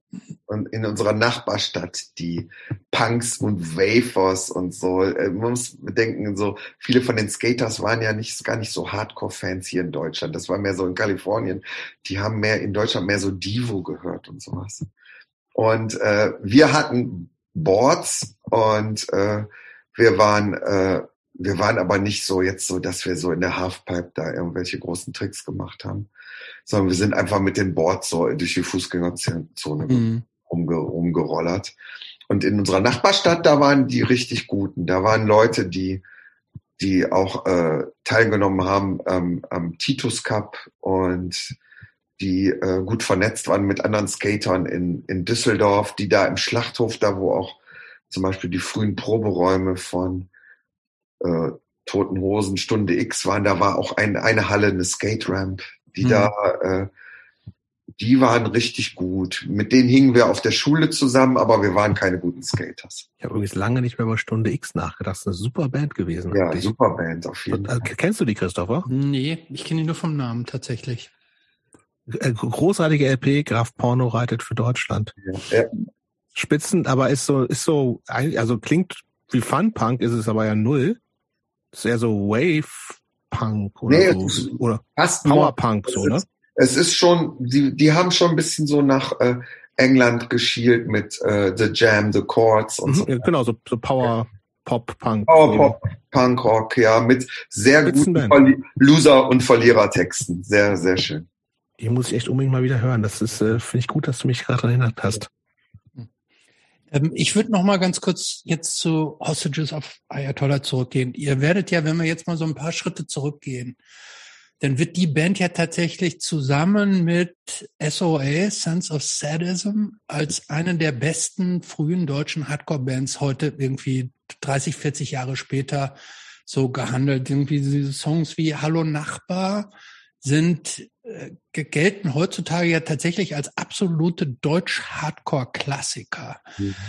Habt ihr davon irgendwas gemerkt damals, dass ihr schon auch was Spezielles da so zusammenbraut? Also, ich muss erstmal richtig stellen, wir waren früh dabei, aber so die allerersten waren wir natürlich nicht. Das war von der ganz harten Fraktion war das zum Beispiel Inferno, mhm. ja. Big Pleasure. Und äh, die Nikotins, die ja, waren alle eher als wir. Die waren alle eher als wir. Aber wir waren tatsächlich äh, ungefähr in einem Jahr oder sogar ein bisschen eher so wie äh, Spermbirds, SOS, Judo Hospital und so. Wir waren sogar ein bisschen eher. Und das stimmt. Und das ist natürlich, die Single ist auch wirklich fantastisch gut geworden damals für unsere Skills. Und, aber das war, also es war uns klar, als wir das Studio verlassen haben mit den Mixen, war uns klar, dass wir da schon ein ziemliches äh, geiles äh, Stückchen äh, Vinyl aufgenommen hatten. Das war uns klar. Wow, da, da haben wir selber nicht mit gerechnet. Zumal es nicht so gut klang noch bis anderthalb Stunden, bevor wir die Aufnahmen beendet haben. Anderthalb Stunden, bevor wir die Aufnahmen beendet haben, habe ich noch mal eine zweite Rhythmusgitarre aufgenommen, die das alles so ein bisschen unsere Fehler so ein bisschen gerade gebügelt hat, so dass man das äh, alles so, dass es alles einen besseren Flow hatte.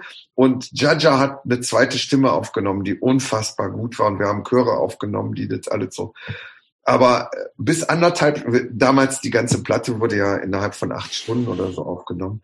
Oder sechs Stunden, ich weiß nicht genau. Und ähm, am gleichen Tag, glaube ich, auch noch gemischt. Und äh, oder nee, nach, am, am halben Tag danach gemischt. Und äh, bis anderthalb Stunden, bevor wir die äh, Aufnahmen beendet haben, war das, klang das alles noch ziemlich scheiße und dürftig, muss ich sagen. Und erst, erst wenn, als, als diese ganzen Overdubs waren, war das eine richtig, haben wir, wow, das ist ja eine richtig gute Platte jetzt geworden. Da müssen wir uns auch bei Harris bedanken, Harris Jones, der uns überhaupt dazu aufgefordert hat, da machen wir jetzt noch eine Gitarre drüber, da machen wir jetzt nochmal, doppeln wir den Gesang, da, da machen wir jetzt Chöre drüber und der das so ein bisschen uns in die richtige Richtung gestoßen hat. Und das alles innerhalb von Minuten quasi. Das waren ja Minutenentscheidungen und deswegen ist die Platte so gut geworden. Und das, das wussten wir, dass, dass die geil ist, aber dass, dass wir dann durch diese wachsende Vernetzung von, äh, von der Szene, dass wir dann da ein paar Monate später da auch äh, Vertriebsanfragen aus USA kriegen oder, oder Anfragen vom Maximum Rock'n'Roll oder Jello Biafra oder Fanpost aus Neuseeland, das alles, das, das war alles ein paar Monate später. Das war uns natürlich nicht klar. Aber dass wir da von den guten Stücken, ein paar hundert Stück, zum Beispiel via Last Chance und Screen und Vinyl Boogie hier in Deutschland absetzen würden, war uns klar. Das, das, das war einfach eine gute Platte geworden. Die war wirklich spitze. Wie, wie hat sich die Band denn dann eigentlich ähm, weiterentwickelt? Ihr habt diese praktisch diese diesen Klassiker aufgenommen. Seid ihr dann eigentlich auch richtig viel getourt oder ähm, habt ihr euch mehr oder weniger immer so in eurem in eurem Ruhrgebietsumkreis äh, so bewegt? Also die Band hat die Platte rausgebracht und wir haben richtig viele Anfragen gekriegt. Zum Glück war, den habe ich nämlich noch gar nicht erwähnt und der ist eigentlich unser wirklicher musikalischer Mastermind. Der war anderthalb Jahre vorher in die Band eingestiegen. Torso, Torso der Drummer, war, er hatte einen Proberaum, er hatte Freunde, die super gute Verstärker hatten, die sie uns geliehen haben. Er hatte, äh, er hatte einen richtig guten Drive in seinem Schlagzeugspiel. Er war mit Abstand der beste Musiker von uns. Er konnte, er hat sich irgendein Lied angehört auf, von Bad Brains und dann konnte der das so eins zu eins anderthalb Tage später spielen, mitspielen. Und das, das, ich kenne bis heute kaum Drummer, die das, die das können und die das so, äh, der, der war einfach Naturtalent damals. Und der ist auch immer noch heute Naturtalent und da macht er jetzt ganz andere Sachen. Und äh, und der hat äh, auch diese ganzen Sachen dann koordiniert mit unseren Anfragen, mit unseren Konzerten. Und wir bekamen Anfragen aus Süddeutschland, aus Berlin, aus Amsterdam, aus viele Anfragen aus Holland, wo die Punk-Hardcore-Szene ein bisschen weiterentwickelt war und besser Strukturen hatte, auch eigene Squads und Jugendzentren, wo man ständig spielen konnte. Und äh, wir bekamen auf einmal riesig viele Anfragen. Und bei mir ist der, das Problem gewesen, also sowohl bei Jaja als auch bei mir gab es große Probleme. Jaja hat eine Lehre angefangen als Tischler. Ich habe äh, Zivildienst gemacht in einem Altenheim. Und wir hatten krasse Aufstehzeiten, Frühaufstehzeiten, krasse Begrenzungen überhaupt mal zu proben zu können und auf Tour fahren zu können und so. Wir hätten noch viel mehr spielen können. Wir haben in dem Sommer so äh, von, also so von Ende 84 bis zum ersten großen Bruch 86, denke ich mal, haben wir 30 Shows gespielt. Wir hätten locker 60 Shows spielen können. Und äh, diese 30 Shows sind aber zum Teil katastrophal, weil wir keine Skills haben, weil wir nicht wissen, wie geht eigentlich ein Soundcheck. Wir wissen das einfach nicht. Wir, wie, wie, worauf achtet man bei einem Soundcheck? Wo, wie stellt man eine Monitorbox auf, so dass man sich gut hört, aber kein Feedback erzeugt? Wir wissen das alles nicht.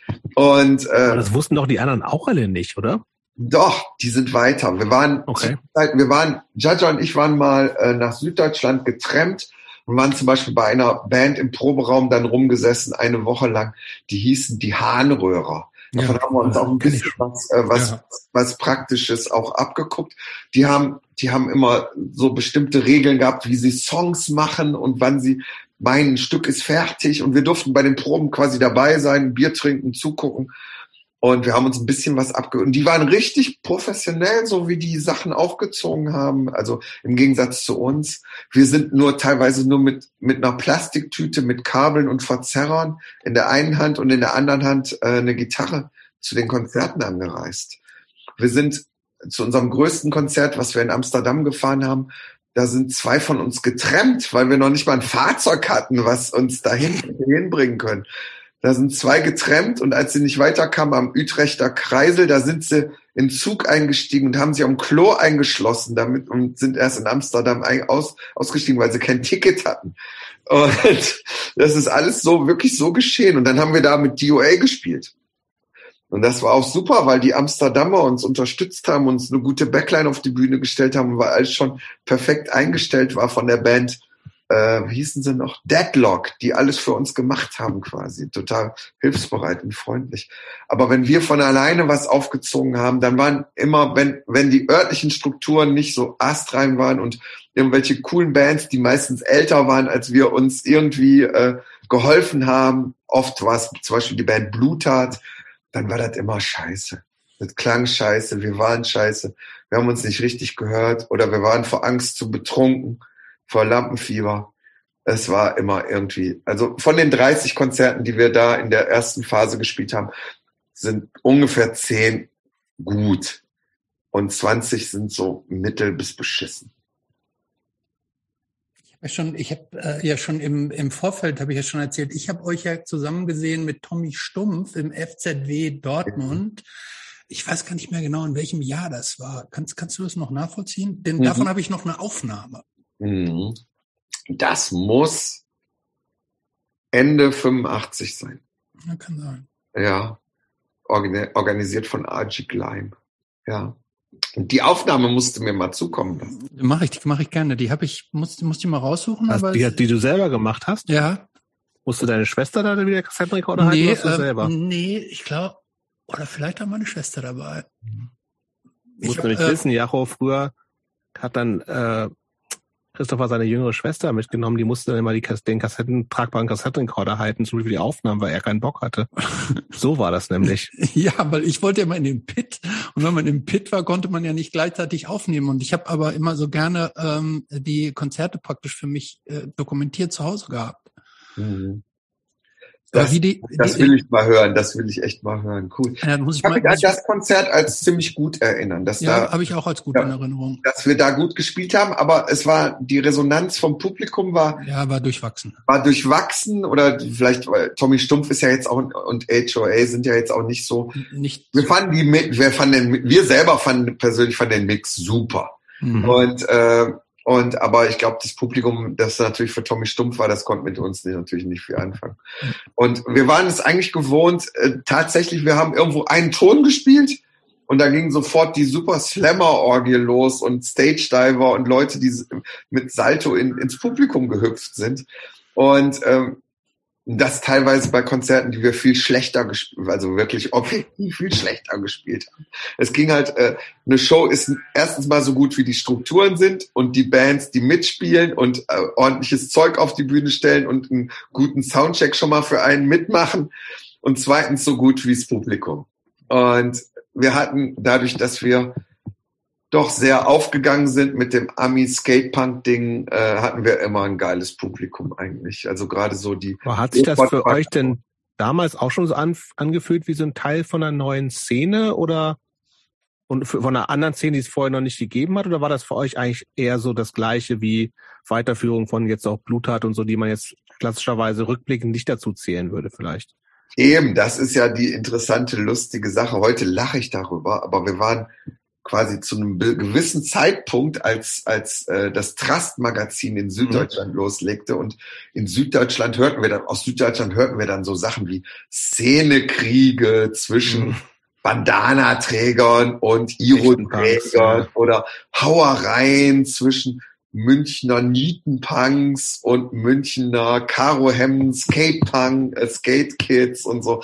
Und wir konnten darüber nur lachen. Im Ruhrgebiet siehe Blut hat oder so, da, da trugen die Leute Le äh, äh, Lederjacke oder hatten Karohemden, aber sie hingen miteinander rum. Mhm. tranken zusammen Bier oder machten Bands zusammen. Die beste, die beste Beispiel ist Tudor Hospital, mhm. wo halt ein äh, ja so so so so so, so ein Hardcore Skate Skin mit äh, super Nietenpunk Fraktion Drama mit äh, Fanzine Koryphäe mit äh, mit äh, Musik, äh, richtig ausgebildeten Musikgitarristen zusammen eine Band machen, die dann auch total funzt und total guten Sound macht.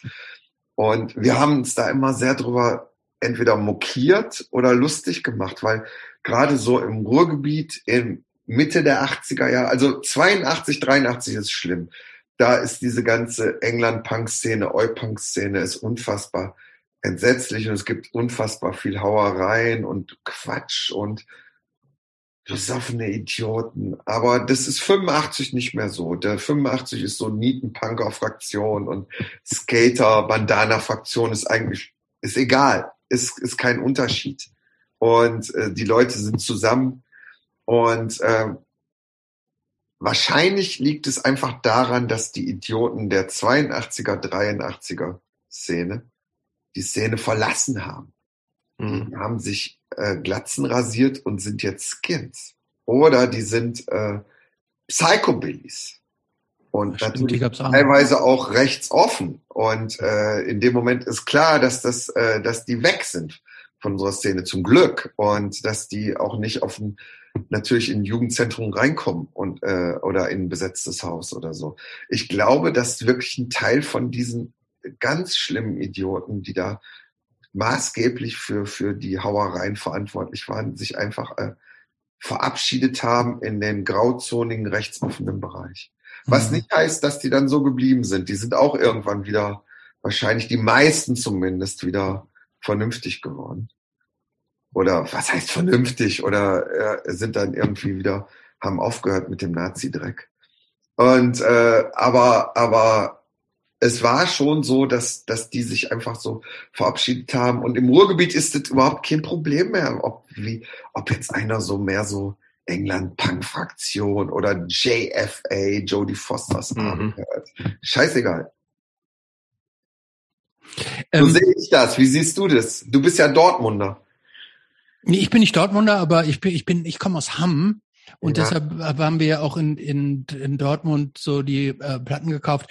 Ähm, ich, Wie siehst du das? Ich habe das so ähnlich, ich habe das so ähnlich auch wahrgenommen, auch tatsächlich äh, auch so eine Band wie Blutat, die war für mich jetzt aus der Rückschau würde man das jetzt nicht mehr so sehen, aber die waren für mich auch eigentlich eine Hardcore-Band irgendwie. Mhm. mhm. Ähm, ähm, wenn man das heute sich vermutlich schwer tun würde, die so eindeutig einzuordnen. Und ähm, ich habe das auch als eher so ein, so ein, ein, ein durchwachsenes Konglomerat, so, also aus verschiedenen Strömungen so gesehen.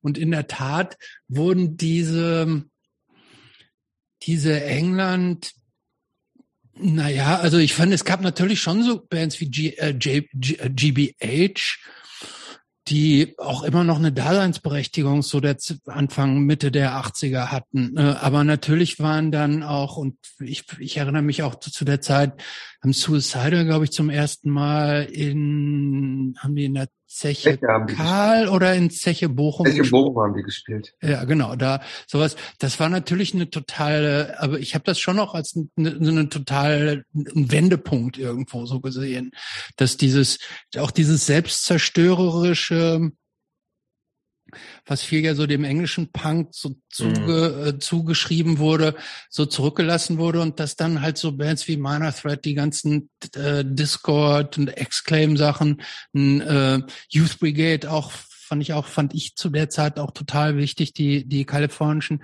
da einfach einen, einen deutlich positiveren Wind reingebracht haben. Ich glaube noch nicht mal, dass die Leute so sehr auf die Texte geachtet haben. Nein, das glaube das sehe ich auch so. Wenn überhaupt, dann nur wahrscheinlich bei Seven Seconds, weil die sehr plakativ waren. Aber bei den anderen Bands haben die gar nicht so sehr drauf geachtet. Aber es war auch egal, ob einer viel Bier getrunken hat oder jetzt straight war oder so. Das war, das war völlig belanglos irgendwie. Wobei, bei, bei meiner Thread war weiß ich schon, da dieses Don't Drink, Don't Fuck und so weiter, das, das war ja schon auch sehr äh, plakativ. Aber das hat zu der Zeit natürlich noch überhaupt nicht die, so dieses ähm, dieses religiöse, ja, ja, ja nicht dieses religiöse. Überhaupt nicht so gehabt, so dass das, dass dadurch so, dass daraus so eine ganze Bewegung und so ein ganzes, so ein ganzer Kanon an Regeln und Gesetzen irgendwie so und äh, Klamotten so abgeleitet wurde, das war am Anfang ja überhaupt nicht abzusehen. Und insofern war das ja auch nur so äh, eine Strömung unter vielen Strömungen, aber die halt jetzt aus der Rückschau natürlich eine andere Nachhaltigkeit irgendwo auch bewiesen hat. Aber lass uns doch noch mal ganz kurz ja, über deine Aktivitäten auch sprechen. Können wir kurz pausieren? Ich muss jetzt mal Pipi vom. So, da bin ich wieder. Sehr gut. Ja. Machen wir doch ganz kurz weiter, ähm, äh, um vielleicht auch Hostages of Ayatollah mal so ganz kurz abzurunden. Die Band war dann ja, die hat mit dieser mit dieser gigantischen EP vorgelegt. Ihr habt dann ähm, eine Split-LP mit Manson Youth gemacht auch großartig. Und dann, dann das, das, das, dritte Werk, Simply Too Much Nothing, durchwachsen. Ne? Was wolltet ihr da? Da wolltet ihr auf einmal was anderes. Ne? Ihr wolltet nicht mehr die die die die äh, die wilde Hardcore-Band sein, sondern da wolltet ihr da wolltet ihr schon in neue Gefilde übergehen, oder? Auf jeden Fall, auf jeden Fall. Wir haben damals zu der Zeit hatten wir schon Punk Hardcore ein bisschen hinter uns gelassen und haben so so durch Husker Du und Minuteman und so weiter haben wir andere Sachen gehört und wollten so ein bisschen vertrackteres, funkigeres, jazzigeres oder auch mal irgendwie cleane Gitarrensounds ausprobieren und so weiter, irgendwie sowas. Und Findest du das jetzt so im Nachhinein? Hat das für dich funktioniert? Ja, die, die Platte, wir haben zwei Fehler gemacht einfach bei der Platte. Ein paar, ein paar Lieder funktionieren super, also Jerk Ocker zum Beispiel. Äh, das funktioniert klasse. Und aber wir haben zwei, zwei gewaltige Fehler gemacht. Wir haben beim Mix äh, das Schlagzeug speziell die Snare viel zu laut gemacht. Und der Bass ist eigentlich zu leise, weil der Schuppi hat in, auf der Platte super Bass gespielt. Meine Gitarre ist ein bisschen zu leise. Und beim Gesang war es so, dass wir eigentlich zu früh ins Studio gegangen sind. Die Texte waren nicht richtig 100% mhm. fertig. Jaja hatte kaum Zeit gehabt, mit uns zu proben. Wir hätten einfach zwei, drei Monate länger ein bisschen an den, an den Melodien, Texten rumfallen sollen, dann wäre das viel besser geworden. Der, wir haben immer zu dritt geprobt, weil Jaja fast nie Zeit hatte. Und dann hatten wir diesen Studiotermin und haben was gemacht. Dann haben wir uns nicht richtig gekümmert um, um die Mischung, Abmischung und deswegen ist es nicht so gut. Aber ich freue mich, denn es wurde ja irgendwas neu gemastert auf, auf dieser posthum CD und LP-Version und da klingt es schon ein bisschen besser. Das stimmt. Ähm, man liest, äh, also das habe ich damals nicht so richtig mitgekriegt, aber ich habe in der Vorbereitung habe ich gelesen, dass ähm, unter anderem Drogenprobleme von eurem Bassisten Mischer auch irgendwie dazu beigetragen hat, dass es dann irgendwie nicht mehr so richtig funktioniert hat zwischen euch. Und äh, Micha ist ähm, äh, 2004 in Indien gestorben. Ihm habt ihr dann auch die 2009 die Diskografie so gewidmet.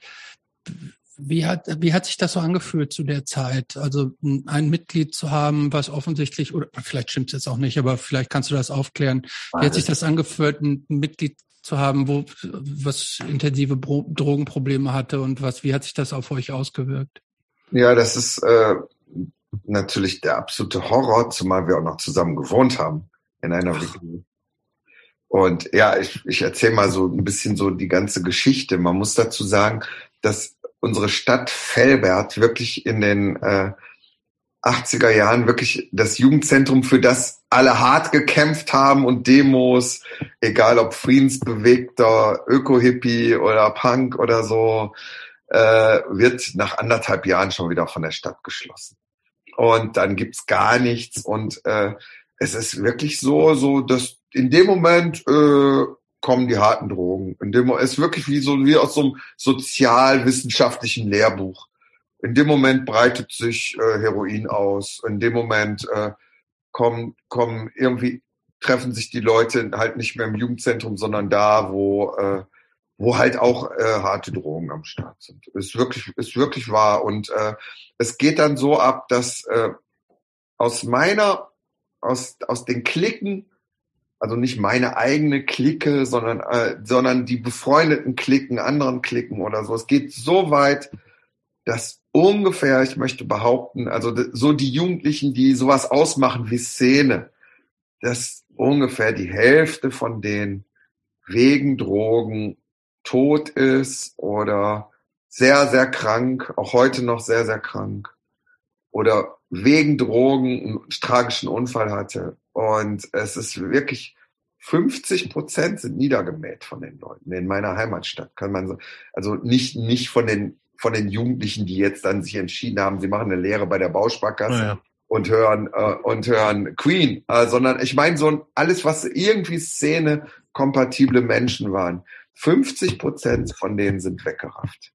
War das für und, dich jemals Thema? Damals schon? Achso, nee, Ach, nee, ich habe, ich hab, da muss ich ganz klar mich bei meinen Eltern bedanken irgendwie. Ich habe, ich habe da keine Affinität zu. Ich habe, ich, ich, ich kann mal ganz exzessiv irgendwas machen und betreiben und kann dann aber auch sofort, ich merke dann auch, wenn es mir nicht gut tut und kann dann auch sofort von einem Tag auf den anderen damit aufhören. Und natürlich habe ich Heroin selber auch gar nicht erst angefangen, weil hm.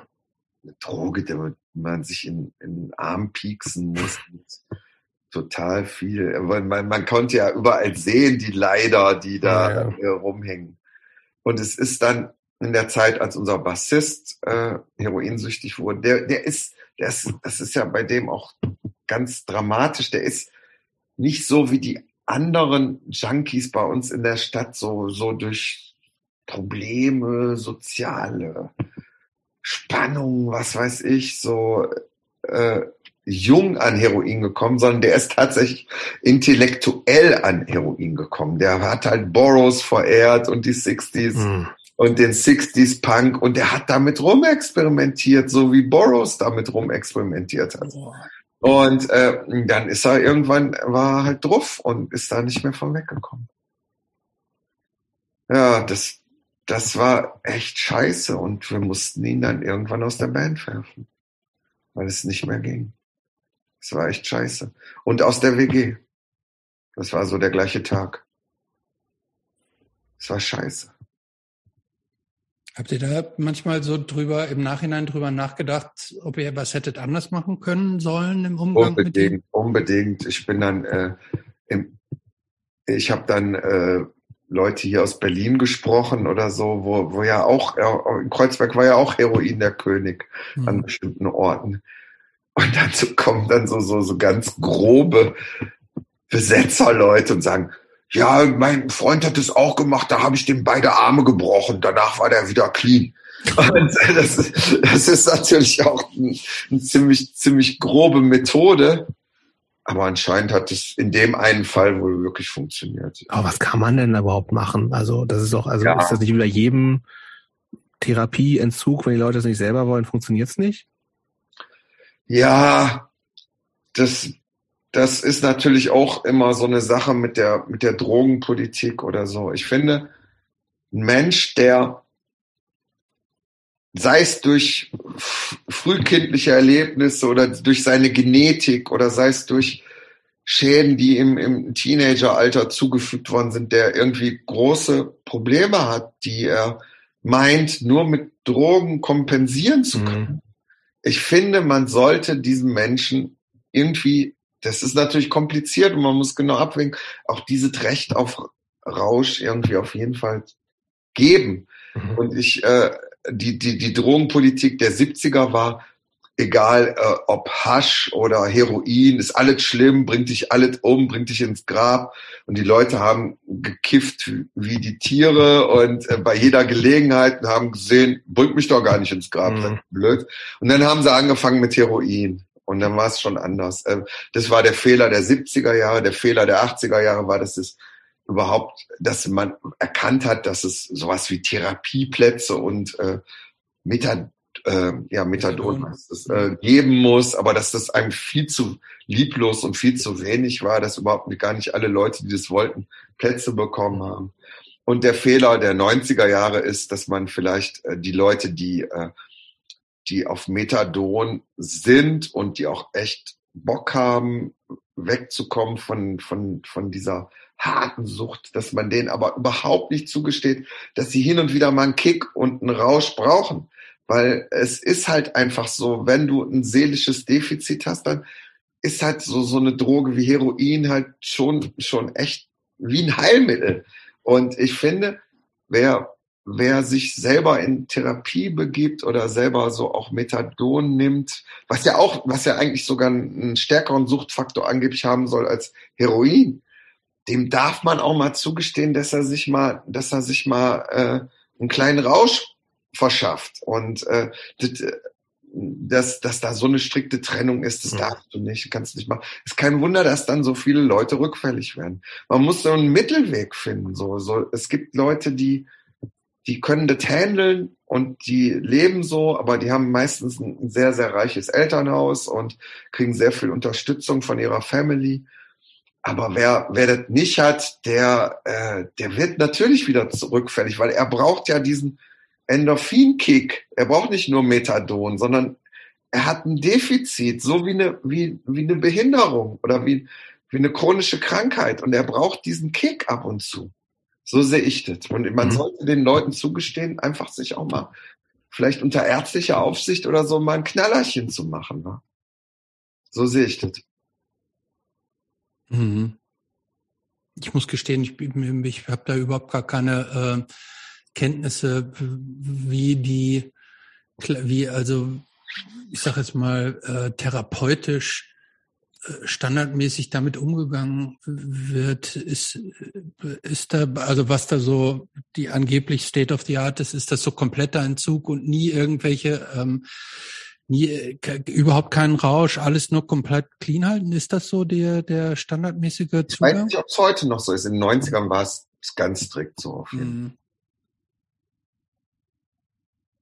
Ich würde trotzdem gern Themawechsel machen, weil ich, also ich kämpfe auch, ich kenne mich auch null aus, aber ich finde das, was du gesagt hast, ja auch erstmal total nachvollziehbar zu sagen, irgendwie, also auch, dass es mit diesen, äh, du hast jetzt so Jahrzehnte mit so ange, ange, einge, ordnet, diese, die Fehler, die gemacht wurden, klingt für mich total sinnig erstmal, aber ich bin auch, äh, in, das ist, ich kenne mich nicht aus, also weiß ich, was jetzt aktuell das Ding ist und ähm, weiß aber auch nur, dass natürlich irgendwie jetzt äh, das Methadon einfach natürlich auch nur eine Ersatzdroge ist, die genauso die von der Abhängigkeit halt nichts hilft. Ne? Und die und die Abhängigkeit und dass dieses, ich bin auch bei diesem Recht auf Rausch-Ding auch total erstmal bei dir so, ne? Also weil es ja einfach erstmal also dass ja erstmal nichts Schlimmes ist, solange es halt nicht den Körper kaputt macht, so, ne? Und das macht es natürlich oft, so.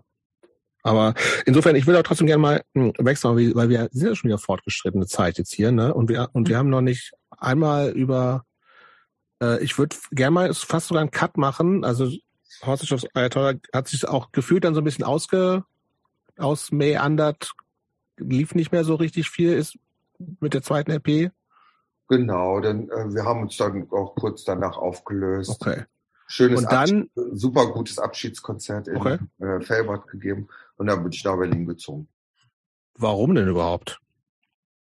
Ich glaube, der konkrete Anlass war natürlich hier äh, Punk, Hardcore-Szene, Bands und so weiter. Mhm. Aber der. Was waren denn da so deine Connections? Auch so Jingo-Umfeld und so? Genau, Men's News, Jingos, mhm. äh, natürlich Dave's Bands, No Allegiance und mhm. so weiter. Und äh, Archie auch schon. Und damals noch war er Gitarrist bei Veloset. Ja, die gab es ja noch, stimmt. Ja, ja. Und ähm, erstens mal Berlin und Musik natürlich und dann aber auch äh, ganz klar der Mauerfall. Ich sehe den Mauerfall in der Glotze und sage, oh, ich muss sofort nach Berlin. Aber was, was machst du denn überhaupt in der, in der Zeit? Also beruflich, ausbildungsmäßig? Ich bin Student. Du bist ich Student. Student. Jetzt kommt ja, was? Ökonomie. Ökonomie. Nicht Volkswirtschaftslehre, auch erst recht nicht Betriebswirtschaftslehre, sondern Ökonomie. Okay. Beinhaltet sowohl äh, so, so VWL-Skills als auch so allgemeine wirtschaftsrechtliche Sachen, aber auch so politische Ökonomie. Aber nicht, weil du da wirklich Bock drauf hattest. Ja, wollte ich gerade sagen, du, da, du also hast da schon so ein bisschen auf eine Karriere im Top-Management äh, geschielt, oder? Nee, eben nicht. Nee, eben nicht. Politische Ökonomie ist halt sehr marxistisch mhm. auch. Und äh, es geht so in, in die Richtung auch Kapitalismuskritik, sehr sozialwissenschaftlich. Und ich bin da aber auch tatsächlich gelandet, weil man natürlich nebenbei in anderen Seitenfächern gute kaufmännische Sachen lernt, die ich natürlich denke mit Label oder Labelarbeit, weil das ist schon noch so mein, mein Wunsch, auch wenn ich das zwischendurch mal an den Nagel hänge und dann wieder aufnehme, weil ich, ich denke mir schon, ey, Plattenfirma machen wäre schon was Geiles. Und ich, äh, ich, ich nehme das so mit als, als, als ruhige Studienzeit, wo ich lange schlafen kann und, äh, und Musik machen kann, aber denk mir auch, ich muss daraus irgendwas ziehen, was ich irgendwie später für die Sachen, die ich vorhabe, nutzen kann. Ja aber ein BWL-Studium war dir zu hart wahrscheinlich. Sagen, oh, aber das, das geht gar nicht. Das ja. geht, BWL geht gar nicht. Also ich musste ja im Grundstudium ein oder zwei BWL Kurse auch absolvieren. Das, das geht natürlich nicht. Aber die Barberjacke hast du, die Barberjacke hast du damals schon mit Stolz getragen, oder? Was? Die Barberjacke hast du damals schon auch mit Stolz getragen. Barberjacke. Die Barber diese, diese gewachsenen Baumwolljacken mit den Nein, diese diese, diese, diese komischen Barberjacken, genau, diese gewachst. stimmt, die sind die gewachsen. Mit so mit so mit grüne Jacken mit so so Kordkragen. Äh, Kordkragen. Nee, das, das sagt mir jetzt gar nicht, kenne ich gar nicht den Style, weiß ich jetzt nicht, was das ist. Also nee, so ein äh, BWLer und Jurastudentinnen-Style. Nö, ich, ich Gleich neben dieser Steppjacke, gegen diesen komischen karierten, diese äh, kariert gesteppten also Jacken. Diese Pferdejacken. Genau. Heißen die Pferdejacken? Weiß ich nicht, bei mir heißen die so. Ja, genau wie die. Okay, also das heißt äh, Berlin, aber dann auch gleichzeitig weiter studiert hier oder mit, mit gar nichts erstmal abgehangen? In Berlin habe ich noch weiter studiert, aber dann doch sehr schnell, dadurch, dass ich ja doch äh, sehr emsig dann in, in, in der Kreuzberger Musikszene Welt so unterwegs war und mit Happy Hour spiele und gleichzeitig auch bei Destiny anfange, so ein bisschen als, als klein, erst als kleines Helferlein und dann später auch äh, Feste quasi, dass ich da, dass ich da so langsam aber sicher natürlich den, äh, die Lust an irgendwelchen universitären Veranstaltungen natürlich verliere. Hast du das Studium und zu Ende gemacht? Hab, ich habe, ne, hab, ich habe okay. von einem Tag auf den anderen dann abgebrochen und habe auch, habe aber denke mir alles, was ich heute weiß, warum ich äh, Bands und auch Schallplattenreleases ganz gut lenken kann, auch da viel davon oder auch gerade wenn es so Ärger gibt und man einen Anwalt befragen muss oder oder irgendwelcher Steuermist ist. Ich kann das alles sofort in die richtigen Schubladen einsortieren und weiß, weil ich weiß zumindest, welchen Anwalt ich anrufe. und, äh, und das hat mir auf jeden Fall viel gebracht mit Musikrecht, Musik, äh, mich selber zu verwalten, Musik zu verwalten und äh, Platten rauszubringen von anderen Bands. Das hat mir sehr viel gebracht, auf jeden Fall. Aber ich habe das nicht, ich habe das ja für mich gelernt und nicht für irgendwelche Abschlüsse.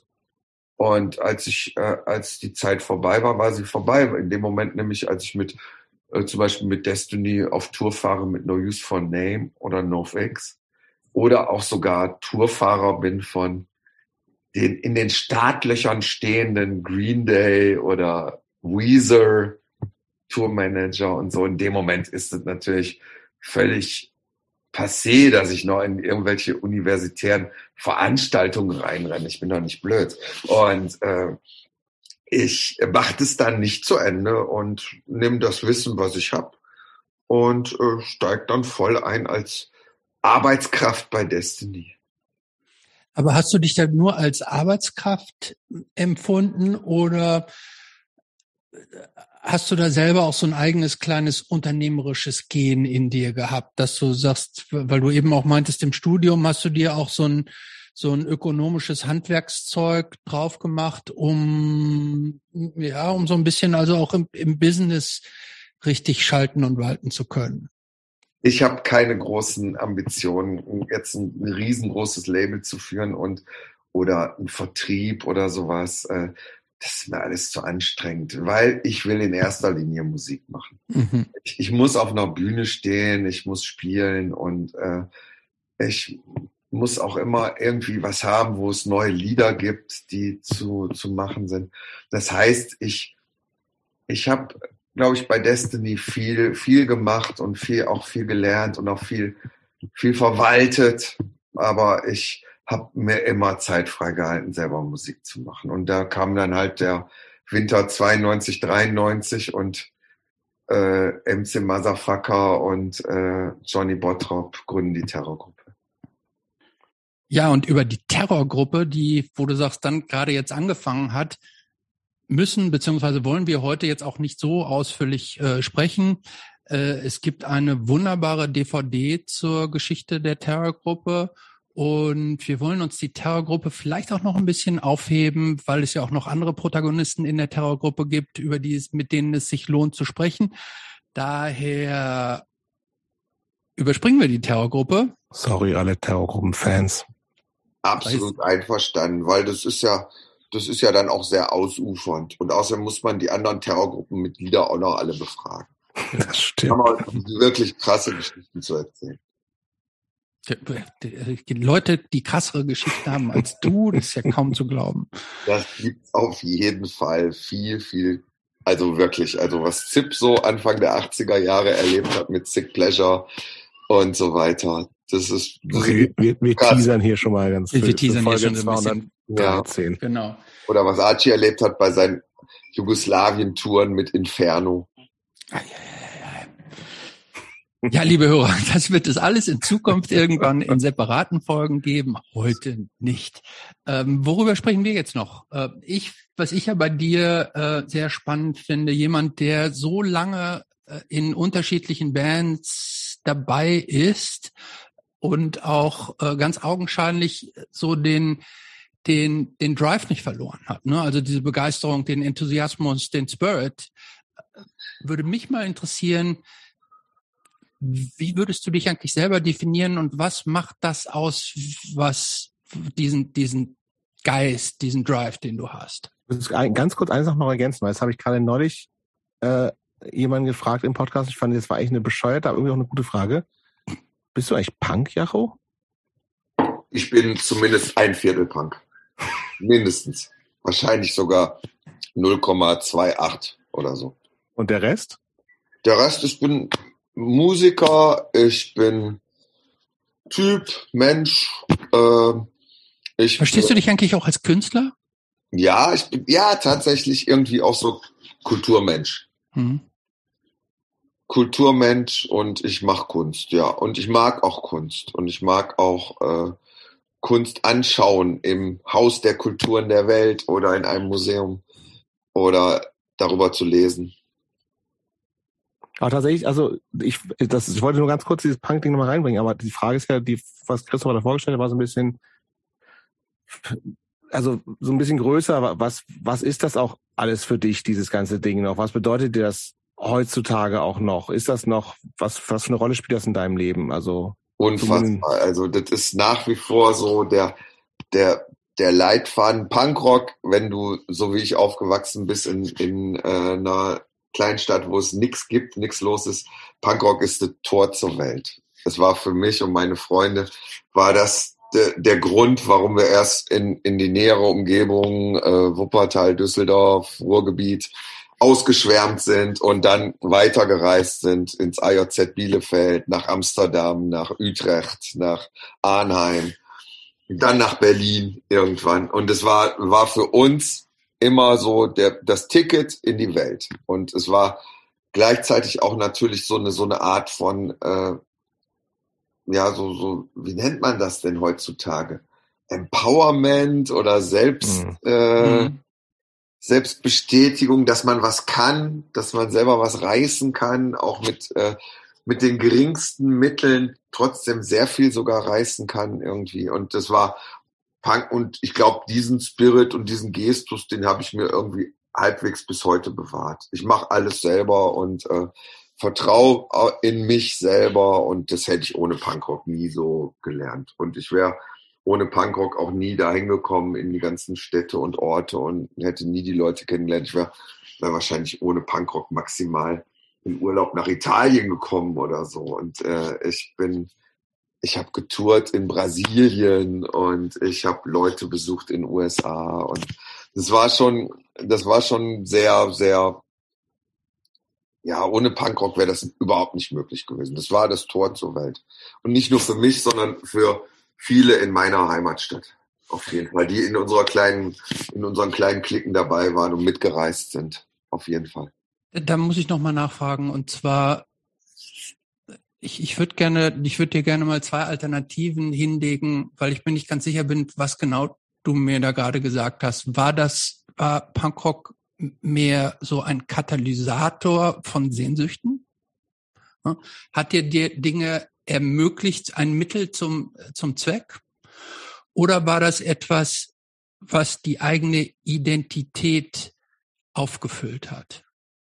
Das ist jetzt eine schwere Frage. Ja, ich, wir sind hier aber auch nicht sagen, nur, um einfache Fragen zu beantworten. Ich würde sagen, bevor es Punkrock gab, wusste ich überhaupt nicht, was meine Sehnsüchte sind. Ich glaube, das war, Punkrock hat mich erweckt. Das ist so eine Form von Enlightenment oder eine mhm. Form von äh, den Geist der Aufklärung irgendwie in seinem Kopf und gleichzeitig auch den Geist des selber machen Könnens und äh, das ist nicht nur irgendwo irgendwelche Menschen da oben, die irgendwas entscheiden, sondern ich mache das selber mhm. auf jeden Fall. Und dieser Moment der äh, Entdeckung der eigenen Fähigkeiten und der, der Entdeckung auch des er, er, Bewusstseins, des Erwachen, Erwachen und auch politisch Denkens oder so, es lässt sich ziemlich krass auch mit einer einzigen Platte bei mir verbinden, mit der ersten Hansaplastplatte. So, das ist so der Moment, wo, wo es so richtig blitzt bei mir und wo äh, auch bei vielen anderen so. Das ist eine, eine ganz wichtige Platte. Viel wichtiger als die, als viele andere Platten aus der Zeit, so irgendwie, wo. Ja, ja ich wo so, so, so, so, glücklicherweise äh, wird Hansaplast hier sehr, sehr, sehr häufig erwähnt. Viel häufiger, als ich tatsächlich, bevor wir angefangen haben, gedacht habe. Weil ich mag die, aber hat für mich aber auch ein paar Jahre jünger einfach nicht so eine große Rolle gespielt. Aber ja, ich merke einfach zu jung, viel, ne? ja, ich bin einfach, ja, auch für Jüngere ja teilweise zum Glück, ne? Also. Ja, ja. stimmt auch wieder. Selbst, selbst, super, selbst Drangsal war ja großer Hansaplast-Fan oder ist hm. großer Hansaplast-Fan, ja. Nee, das ich ja tatsächlich, ich bin, ich hatte ja tatsächlich die zweite Hansaplast vor der ersten. Deshalb war für mich die zweite wichtiger. Ja, ist auch toll. Aber diese erste, die, die schneite so rein, so zwischen anderer englischsprachiger Musik und das ist so, so kam so völlig unerwartet mhm. irgendwie. Man musste mhm. noch lange forschen, um überhaupt an diese Platte ranzukommen. Man hatte schon den Namen gehört und andere hatten gesagt, das ist gut. Und das war, das war richtig. Das war schon der wichtigste Moment, so diese Hansa-Platte auf jeden Fall. Wobei das, ähm, die, die haben das, glaube ich, wenn ich das richtig in Erinnerung, also wir hoffen ja noch irgendwann auch mal mit Annette zu sprechen. Äh, wenn ich das richtig in Erinnerung habe, haben die ja auch auch auch diese Platte und oder alle ihre Platten relativ alleine rausgebracht, oder? Ja. Aber davon also gerade sowohl für damalige als auch für heutige Zeiten richtig große Stückzahlen verkauft. Ja. Also ich glaube, die haben so irgendwie bei mir schwirrt sowas wie 30.000 irgendwie im Kopf. Ich mir gut vorstellen. Ich auch, ja. Ja, hm. ja, ja. Und alles selber gemacht, genau. Mhm. Ja. Ja, und das ist also, das ist schon so ein Ding, also was heißt äh, Erfüllung von Sehnsüchten? Ich glaube nicht, dass ich äh, davor überhaupt viel wusste überhaupt, was meine Sehnsüchte sind. Das hast du jetzt gesagt, dass, ob, das, ob das meine Sehnsüchte waren, sondern eher so der Moment des Wachwerdens und sich als äh, eigenes, unabhängiges Individuum sich die Welt erkämpfen, sich die Welt so machen, mhm. wie sie äh, sein sollte. Wie sie natürlich nicht ist, aber wie man zumindest kleine Nischen erobert. Mhm. Hast du, hast du äh, jemals den, du, du hast ja auch zwischendurch dann so studiert, hast du, war das, hast du jemals damit gehadert, weniger Musik zu machen und mehr, ich sage jetzt mal so in Anführungsstrichen, so normal, ein normales Jobleben zu führen? Nee, auf gar, auf gar keinen Fall. Ich war eher in den, in den Zeiten, wo ich keine gute Band am Start hatte oder keine Band am Start hatte, die viel getourt ist, war ich sehr unglücklich. Hm. Also, sagen wir mal, eine, also nicht, ich muss nicht unbedingt 120 Tage im Jahr auf Tour sein, sondern es reichen auch 30 Tage, aber die müssen sein. Und wenn, äh, in den Zeiten, wo es das nicht gab, war ich nicht besonders glücklich. Jetzt ist ja für viele Leute dieses, also sich als Punk identifizieren, und das machst du ja auch immerhin noch zu einem Viertel, mhm, ist ja genau. für viele, für viele Leute so ein, ey, ich bin, alle anderen sind scheiße, ich bewege mich quasi gefühlt außerhalb der Gesellschaft. So, und ich bin irgendwie, wir machen hier was ganz, ganz anderes. Das ist natürlich nicht möglich, ne, weil wir nur sozusagen auch Produkte dieser Gesellschaft sind. Vor allen Dingen ähm, nicht möglich, wenn man ja das Ganze nur ein Viertel ist. Das würde ja bedeuten, es ist ein Viertel außerhalb und wo ist der Rest? Ne? Ja, aber ist das überhaupt so dieses irgendwie so, ist Punk überhaupt so an, kann Punk überhaupt so anders sein aus deiner Sicht als, als der Rest der Gesellschaft?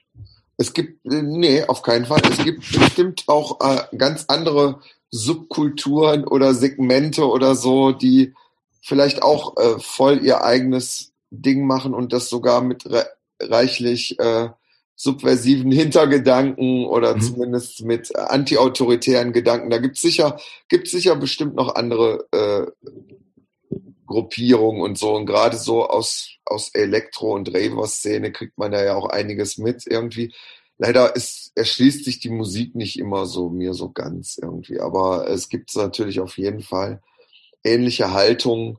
Und es hat ja auch vor Punkrock schon Vorläufer gegeben und Haltungen in den 60er Jahren oder so, die und Existenzialisten und was weiß ich, ist auf jeden Fall, aber ähm, was war jetzt nochmal die konkrete Frage? Entschuldigung. Ja, nee, genau das. Also ob, ob, ob Punkrock sowas Besonderes irgendwie ist. Und ich finde, das hast du ja, also für uns natürlich schon, ne? Aber ich finde tatsächlich dieses zu sagen, ey, also dieses, diesen Anspruch irgendwie eine Alternative zu sein, klar, ne? Aber halt nicht irgendwie so, wir machen hier was komplett anderes, so, weil das ja auch kaum möglich ist und es gab halt andere, die halt mit ähnlichen Ansprüchen rangekommen sind, vielleicht mit einer anderen Art von Musik, aber ich, da bin ich bei dir, dass es da glaube ich einfach auch vorher und nachher andere Sachen gibt und nachher war es dann vielleicht auch so Elektrokram, der sich mir auch nicht so erschließt, aber tatsächlich auch mit einem ähnlichen Mindset, glaube ich, rangegangen wieso gehst ist. Du eigentlich, wieso gehst du dann eigentlich jedes Wochenende ins Bergheim, wenn dich das nicht erschließt? Ich versuche es halt immer noch. Ne? Ja. Nee, aber die Frage ist ja, hat ja, ich finde die, ähm, die Frage, ich finde, die hat schon eine andere Dimension. Und auch je häufiger meinst, wir hier auch im, außerhalb der Gesellschaft steht, dass man so richtig äh, nee oder inwieweit in, out, äh, outside of society, das geht natürlich nicht. Man muss irgendwie doch trotzdem irgendwie, man muss Miete zahlen oder eine Wohnung haben, man muss eine Krankenversicherung haben, man kann nicht komplett äh, ausscheren, dann ist man irgendwann obdachlos und am Arsch und hat keine Krankenversicherung. Man muss irgendwie schon natürlich mit den Verhältnissen und den Bürokratien und den Umständen, die hier sind, irgendwie schon zurecht wirtschaften und mhm. haushalten. Auf jeden Fall, das muss man machen. Aber man hat trotzdem eine Wahl und die Wahl, sage ich mal, nicht haben nicht nur Punkmusiker, sondern die haben auch Elektromusiker oder Afrobeat-Musiker, die haben sogar klassische Musiker. Also man, wenn man es schafft, so, so sich Strukturen zu erarbeiten und von Musik halbwegs leben zu können oder zumindest davon leben zu können, dass man Musik auch äh, selber promotet, vermarktet oder einen Club macht oder Konzerte veranstaltet, dann ist man auf jeden Fall so weit outside of society. Da muss man schon mal nicht in die Fabrik gehen und Landminen herstellen. Da muss man nicht irgendwie Industriearbeit äh, machen, da muss man nicht an der Kasse sitzen, in einem scheiß Ausbeuterkonzern, da muss man keine Pakete ausfahren für scheiß Amazon. Insofern ermöglicht einem natürlich so, so eine, so eine Strukturen und Kultur und, und Künstler-Dasein und Punkrock-Dasein als, als, sagen wir mal, professioneller Punkrocker schon eine Möglichkeit, zumindest sich an, an den ganzen Schweinereien nicht zu beteiligen. Auf jeden mhm. Fall. Natürlich mhm. braucht man auch Benzin zum Beispiel, wenn man mit einem Tourbus losfährt. Mhm. Noch, ja. Benzin in die Luft, logisch, mhm. aber, aber wir, wir arbeiten dran. Vielleicht braucht man es ja irgendwann nicht mehr. Ähm, ich möchte dann nicht jetzt ewig rein, äh, nicht ewig drüber sprechen, aber ich würde gerne noch mal ganz kurz nachhaken, nämlich ähm, ist es eine Bedingung vom Punk sein, dass man zum, dass man erstens an einem Gegenentwurf arbeitet und dass man diese, die, diese diese Kultur, diese Pflanze auch immer durch ein Zurückgeben weiter erstärkt und äh, am Leben erhält.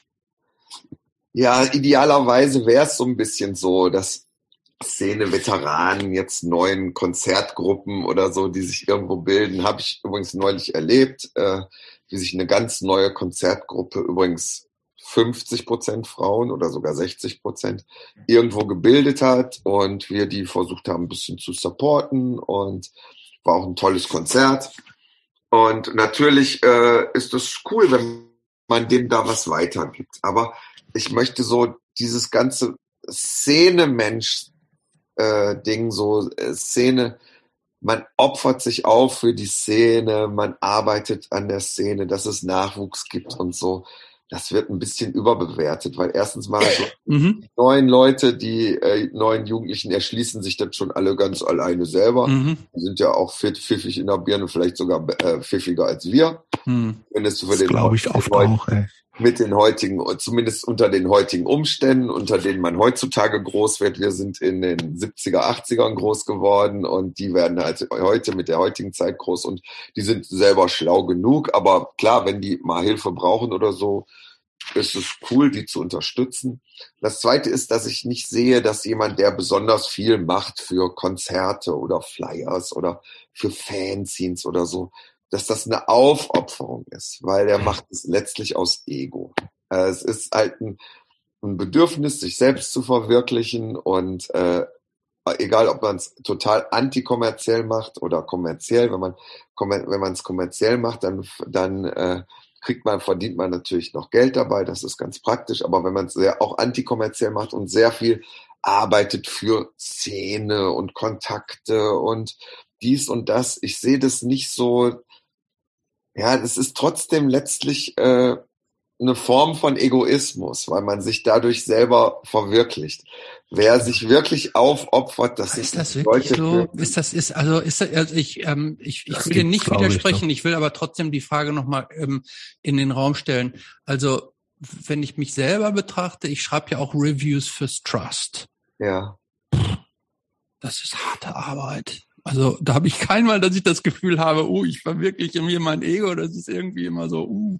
Das ja, aber schon, kein Mensch zwingt dich dazu. Ich glaube, nee, das ist ja der Punkt. Ne? Und nee, Egoismus, nee, wenn man so. den jetzt nicht als nur negativ auslegt, sondern du machst das, weil du Bock drauf hast. Und es gibt bestimmt ja. Leute, für die das so, ich will von anderen dafür gemocht werden, ne? aber das ja, muss es ja nicht sein. Ich, ich glaube ich nicht. Ich glaube, die meisten ähm, äh, sehen das eher als so ein, ähm, so ein so ein Beitrag an oder auch so die Leute, gerade so, so die Leute, ist, die hinter du das den, halt willst, ne?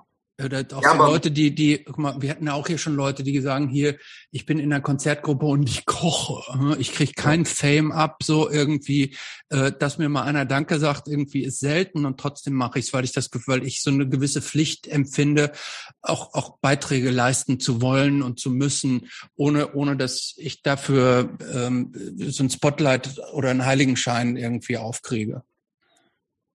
Na, das ist auf, auf jeden Fall äh, eine, eine, ein gesunder Egoismus, sagen wir mal mhm. so. Genau, mhm. das ist halt äh, eine, eine Art von sich selber zu, äh, zu verwirklichen und äh, und auch ein bisschen manchmal auch bei, bei manchen Leuten sehe ich das schon so, also gerade bei Männern, mehr bei Männern als bei, bei Mädchen, Frauen, äh, ein bisschen Geltungsdrang oder so. Es gibt schon so. Also bei zu einem gewissen Prozentsatz gebe ich dir voll recht. Also ja. das gibt es natürlich auf jeden Fall, ne? Ja. Die meisten ja. Männer, die meisten Männer haben ja mehr Geltungsdrang als die, als Frauen, glaube ich, statistisch ja. würde ich das sagen. Ja, ja. Insofern finde ich dann viel, viel, viel äh, aufopferungsvoller oder so, auch, auch obwohl diese Leute das auch aus, aus einem gewissen Grad von Selbstverwirklichung äh, auch Aha. machen. Aber zum Beispiel, mhm. wenn jemand nach Afrika geht und da Brunnen baut mit Solarzellen mhm. oder so, das ist, das ist richtiger, äh, ja, das ist ein, eine richtige, sinnvolle, aufopferungsvolle Tätigkeit. Ja, da hast du recht. Ja. Ich würde so gegen Ende jetzt noch mal ein paar. Äh, äh wir haben am Anfang ging es ja auch darum, dass du, äh, das hatte Vega gesagt, dass du, dass man mit dir auch über Restaurants reden kann. So. Mhm. Und äh, das heißt, ich würde gerne mal, und wir reden ganz gerne mal hier über Essen im Podcast. Was ist, wenn. Wir haben, übrigens, wir haben übrigens noch nie ein Gespräch gehabt, bei dem wir gleichzeitig gegessen haben. Kann das sein? Oder manchmal so nebenbei, aber es auch nebenbei so, ja. ja. Das schmatzt ihr ja dann immer. Ist ja, ja das ist ja. Findest du so? Ja. Aber ihr macht jetzt mal die Schmatz. Machen wir mal. Wir machen eine Schmatzfolge. Gibt ja Leute, die finden das gut, ne? Mhm. Ähm, was ist, wenn, wenn du bei uns einlädst, Jacho? Was kriegen wir denn dann zu essen, wenn es vegan sein soll? Was ich kochst du für uns? Nicht. Also Was, wenn, niemals? Wenn, wenn, ich koche, das ist ein Desaster. Nee, Warum schon noch? Hä? Ihr arm, ey. Also ich, ich arm, ihr arm, nee, das. Das ist okay. Dann führst dann für uns aus in Berlin. Maximal eine das kriege ich hin, noch so eine Art Brunneneintopf oder so kochen. Okay, dann führ uns dann wohin, wohin? Paprika Okay, okay, Wenn das, wir uns treffen, okay. wo gehen wir hin? Ja, nee, nee, nee, warte, wir machen es, wir machen es anders. Wieso? Äh, Jacho, du kriegst ein Budget, also musst es nicht aus eigener Tasche zahlen, um uns einzuladen. Ja. ja. Du hättest einmal ein Budget von 15 Euro pro Person, einmal ein Budget von 35 Euro pro Person und dann ein Budget von 75 Euro pro Person. Diese drei Kategorien. Wo würdest du uns ein, in, mitnehmen? Bei 15 Euro pro Person wären wir schon dabei im Restaurant Agni im äh, Prenzlauer Berg, ein Inder, der äh, total gut ist, der auch äh, der eigentlich ein Ableger ist von einem indischen Restaurant oder in der indischen Imbissbude, die es in Moabit gibt, die heißt auch Agni.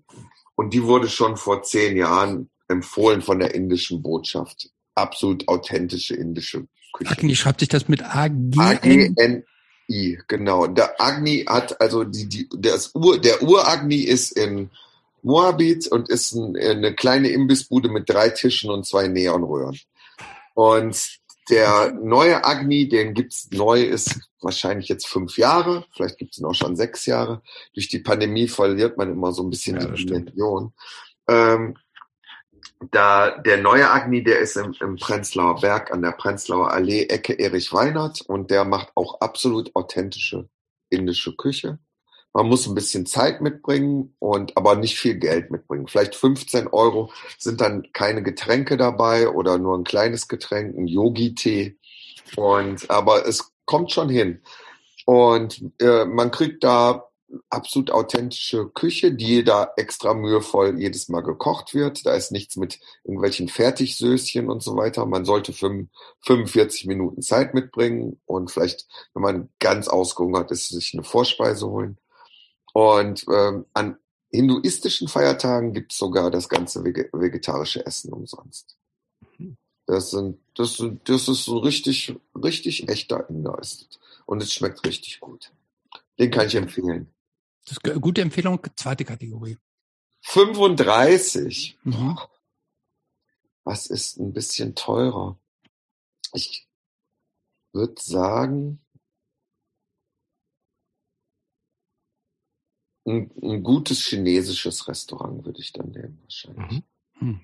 Und zwar so eins, wo man äh, so kleine, kleine Häppchen kriegt. Mhm. Das heißt so, so, so äh, kleine Tellerchen. Es hat jetzt gerade eins aufgemacht am Cottbusser Damm.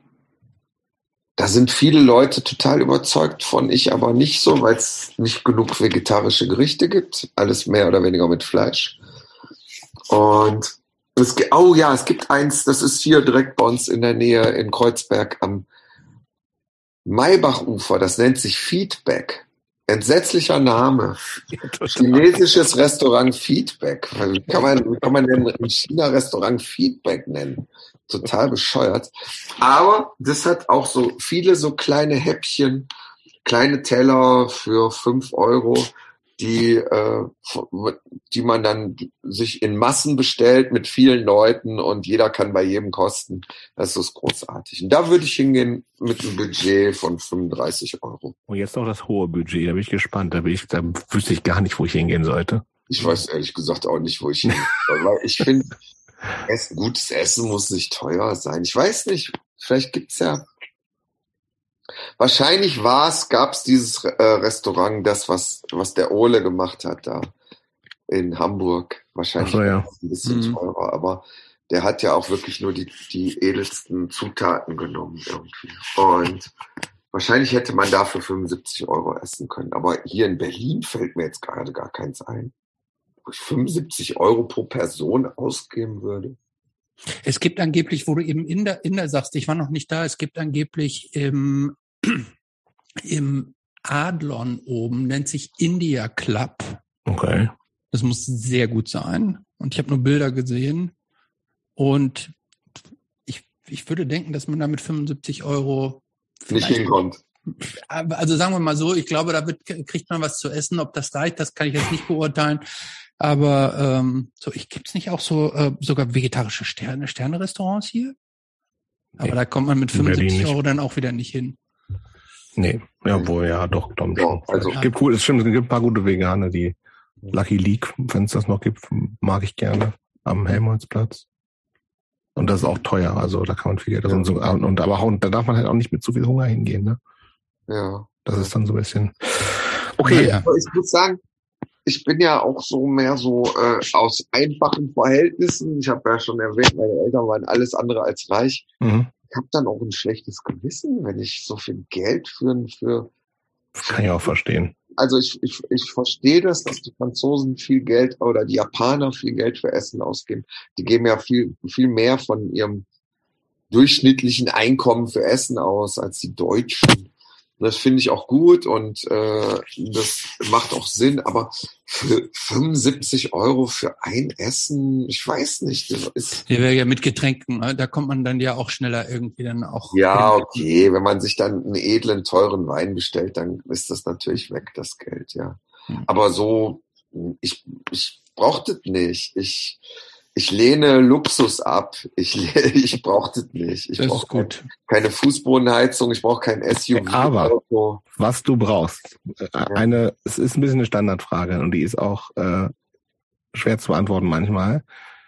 Die fünf Platten, wenn alles andere nicht mehr gehört werden darf. Du hast, darfst oh. nur für den Rest deines Lebens fünf Platten nehmen. Welche das sind das? sicher schwer. Ich muss Super sicher schwer. auf 50, aber ich versuche mal auf bei fünf zu bleiben. Äh, wir können auch zehn machen. Ja, machen wir mal zehn. Bei fünf ist fies mit verschiedenen Genres eine, und so. Es ist auch, es muss, ich versuche mal aus jedem Genre eine zu finden. Finde ich gut. Es ist äh, definitiv eine Beatles-Platte natürlich, mhm. weil ich mir nicht sicher bin, ob Revolver oder White Album oder keine Ahnung. White Album ist mehr, ist mehr drauf, ne? Ja, es ist eine Doppel-LP. Eigentlich muss ich White Album nehmen. Okay, eins. Dann ist es auf jeden Fall eine Reggae-Platte. Mhm. Und äh, eigentlich wäre es Bob Marley mit Nutty, Nutty Dread, heißt die Platte, ja.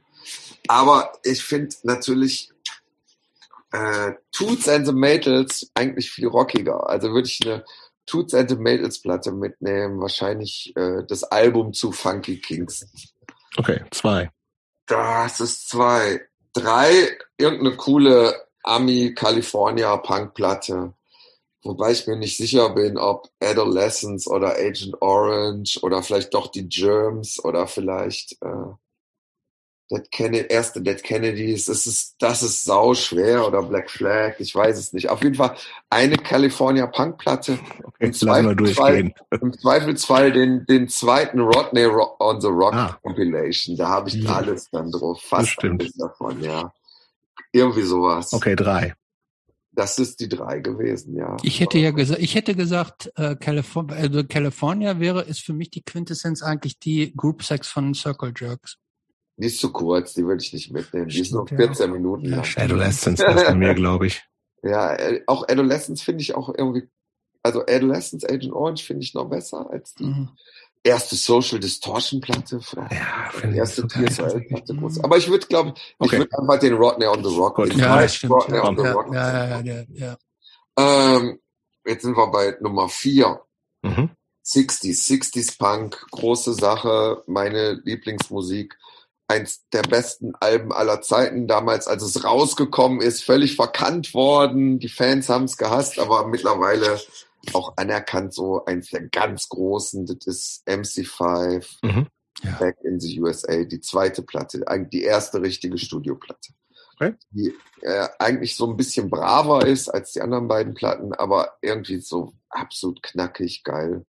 Hit, Hit, Hit. Das ist total toll. Ähm, fünf nochmal 60s Punk, irgendwas von Iggy and the Stooges oder mhm. von Iggy Pop Solo. Wahrscheinlich von Iggy Pop Solo Kill City.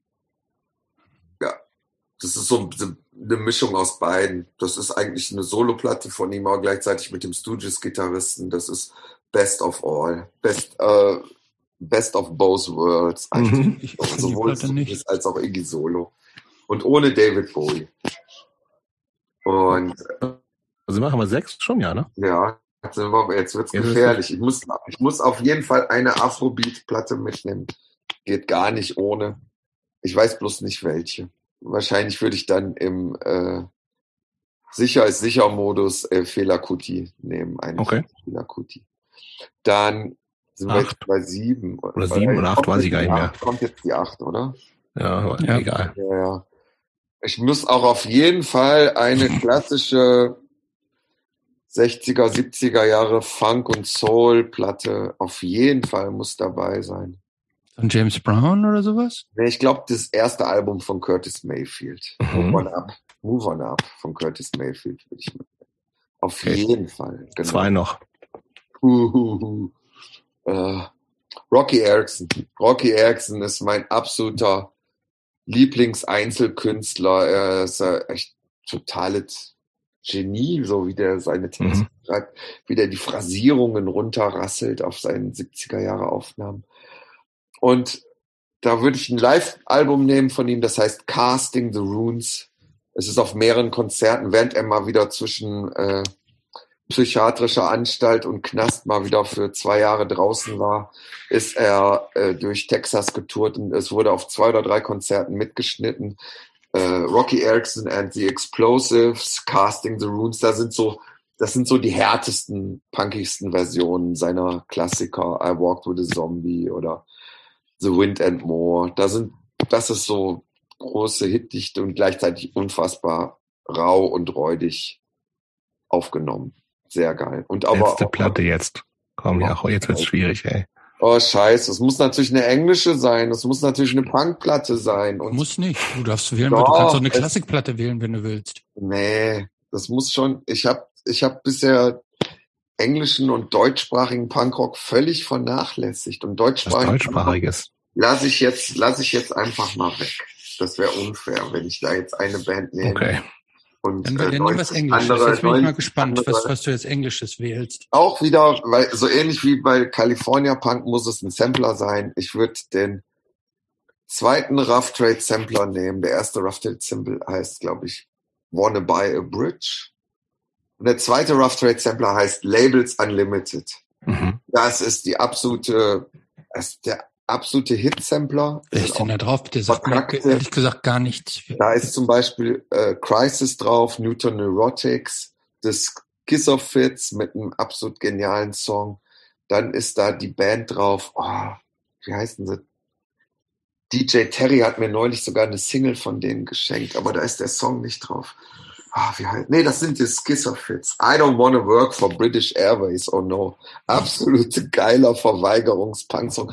Die ganzen Bands, die da drauf sind, haben mehr so eine Haltung wie TV Personalities. Die sind nicht so, so Punk wie Pistols oder Clash, sondern die sind so die zweite, dritte Generation, die sehr, ja, sehr ungestüm, aber dilettantisch vorgehen und eher mit so einem, mit so einem Anspruch wie Slits oder vielleicht mhm. wie, wie äh, ich gucke gerade parallel nach, noch Poison Girls sind noch drauf. Ja, Poison Newton Girls. Neurotics. Newton Neurotics. Ähm, Girls School sind auch drauf. Komischerweise. Auf Labels Unlimited. Kann ja? sein. Ja, ja. Wenn es die Girls School ja, sind, aber wahrscheinlich schon, ne? Ja, sind die. Ja. Schizophrits sind auch drauf. Mit I don't wanna work for British Airways. Richtig, genau, genau. Ja, absolut. Ach, vieles, was ich tatsächlich auch noch nie gehört habe. Second Layer nie gehört. I Jog and the Tracksuits nie gehört. Das ist alles nur geile Stücke. Okay. Die würde ich mitnehmen. Gut. Gut. Letzte Frage, Christopher. Jacho, was würde der 15-jährige Jacho vom Jacho 2022 denken? Also wenn der 15-jährige Jacho jetzt in 2022 groß ist. Ihr, trefft, ihr nee, trefft wir, er, er, würde den sehen. Er, er, könnte, ähm, er könnte in die Zukunft reisen. Er hat vielleicht den Podcast gehört. Oder den Podcast hören und sagen, ach, das ist aus mir geworden. Würde er denn denken, ey, geil? Oder würde er, nee, so? Oh, ich glaube, es ist jetzt echt ein bisschen vermessen, wenn ich das sage, aber. Du kannst schon sagen, er wird, er Typ denken, geworden aus mir. Oh, geil, wird er denken. Ja. Oh, würde mich jetzt auch nicht wundern, wenn er das sagen würde. Ja. Nee, zu Recht. Echt ein bisschen vermessen. Aber nee, aber das ist ja ein bisschen, Sorry, bist auch ein guter, ein guter Typ, muss man, das muss man ja nicht, muss man ja nicht ähm, verstecken, muss einem ja nicht peinlich sein. Ich, also, ich finde, du bist ein guter Typ, viele so gute Sachen im Leben gemacht. Es müsste mehr von deinem Schlag geben. Nein, Vielen Dank fürs Gespräch, nein, Jacho, doch. Vielen Dank. Ich Vielen Dank. Es müsste mehr Solarzellenbetriebene Brunnenbauer in Afrika geben. Gutes Schlusswort. Gutes Schlusswort. Vielen danke Dank. Dir. Jo, ich danke euch.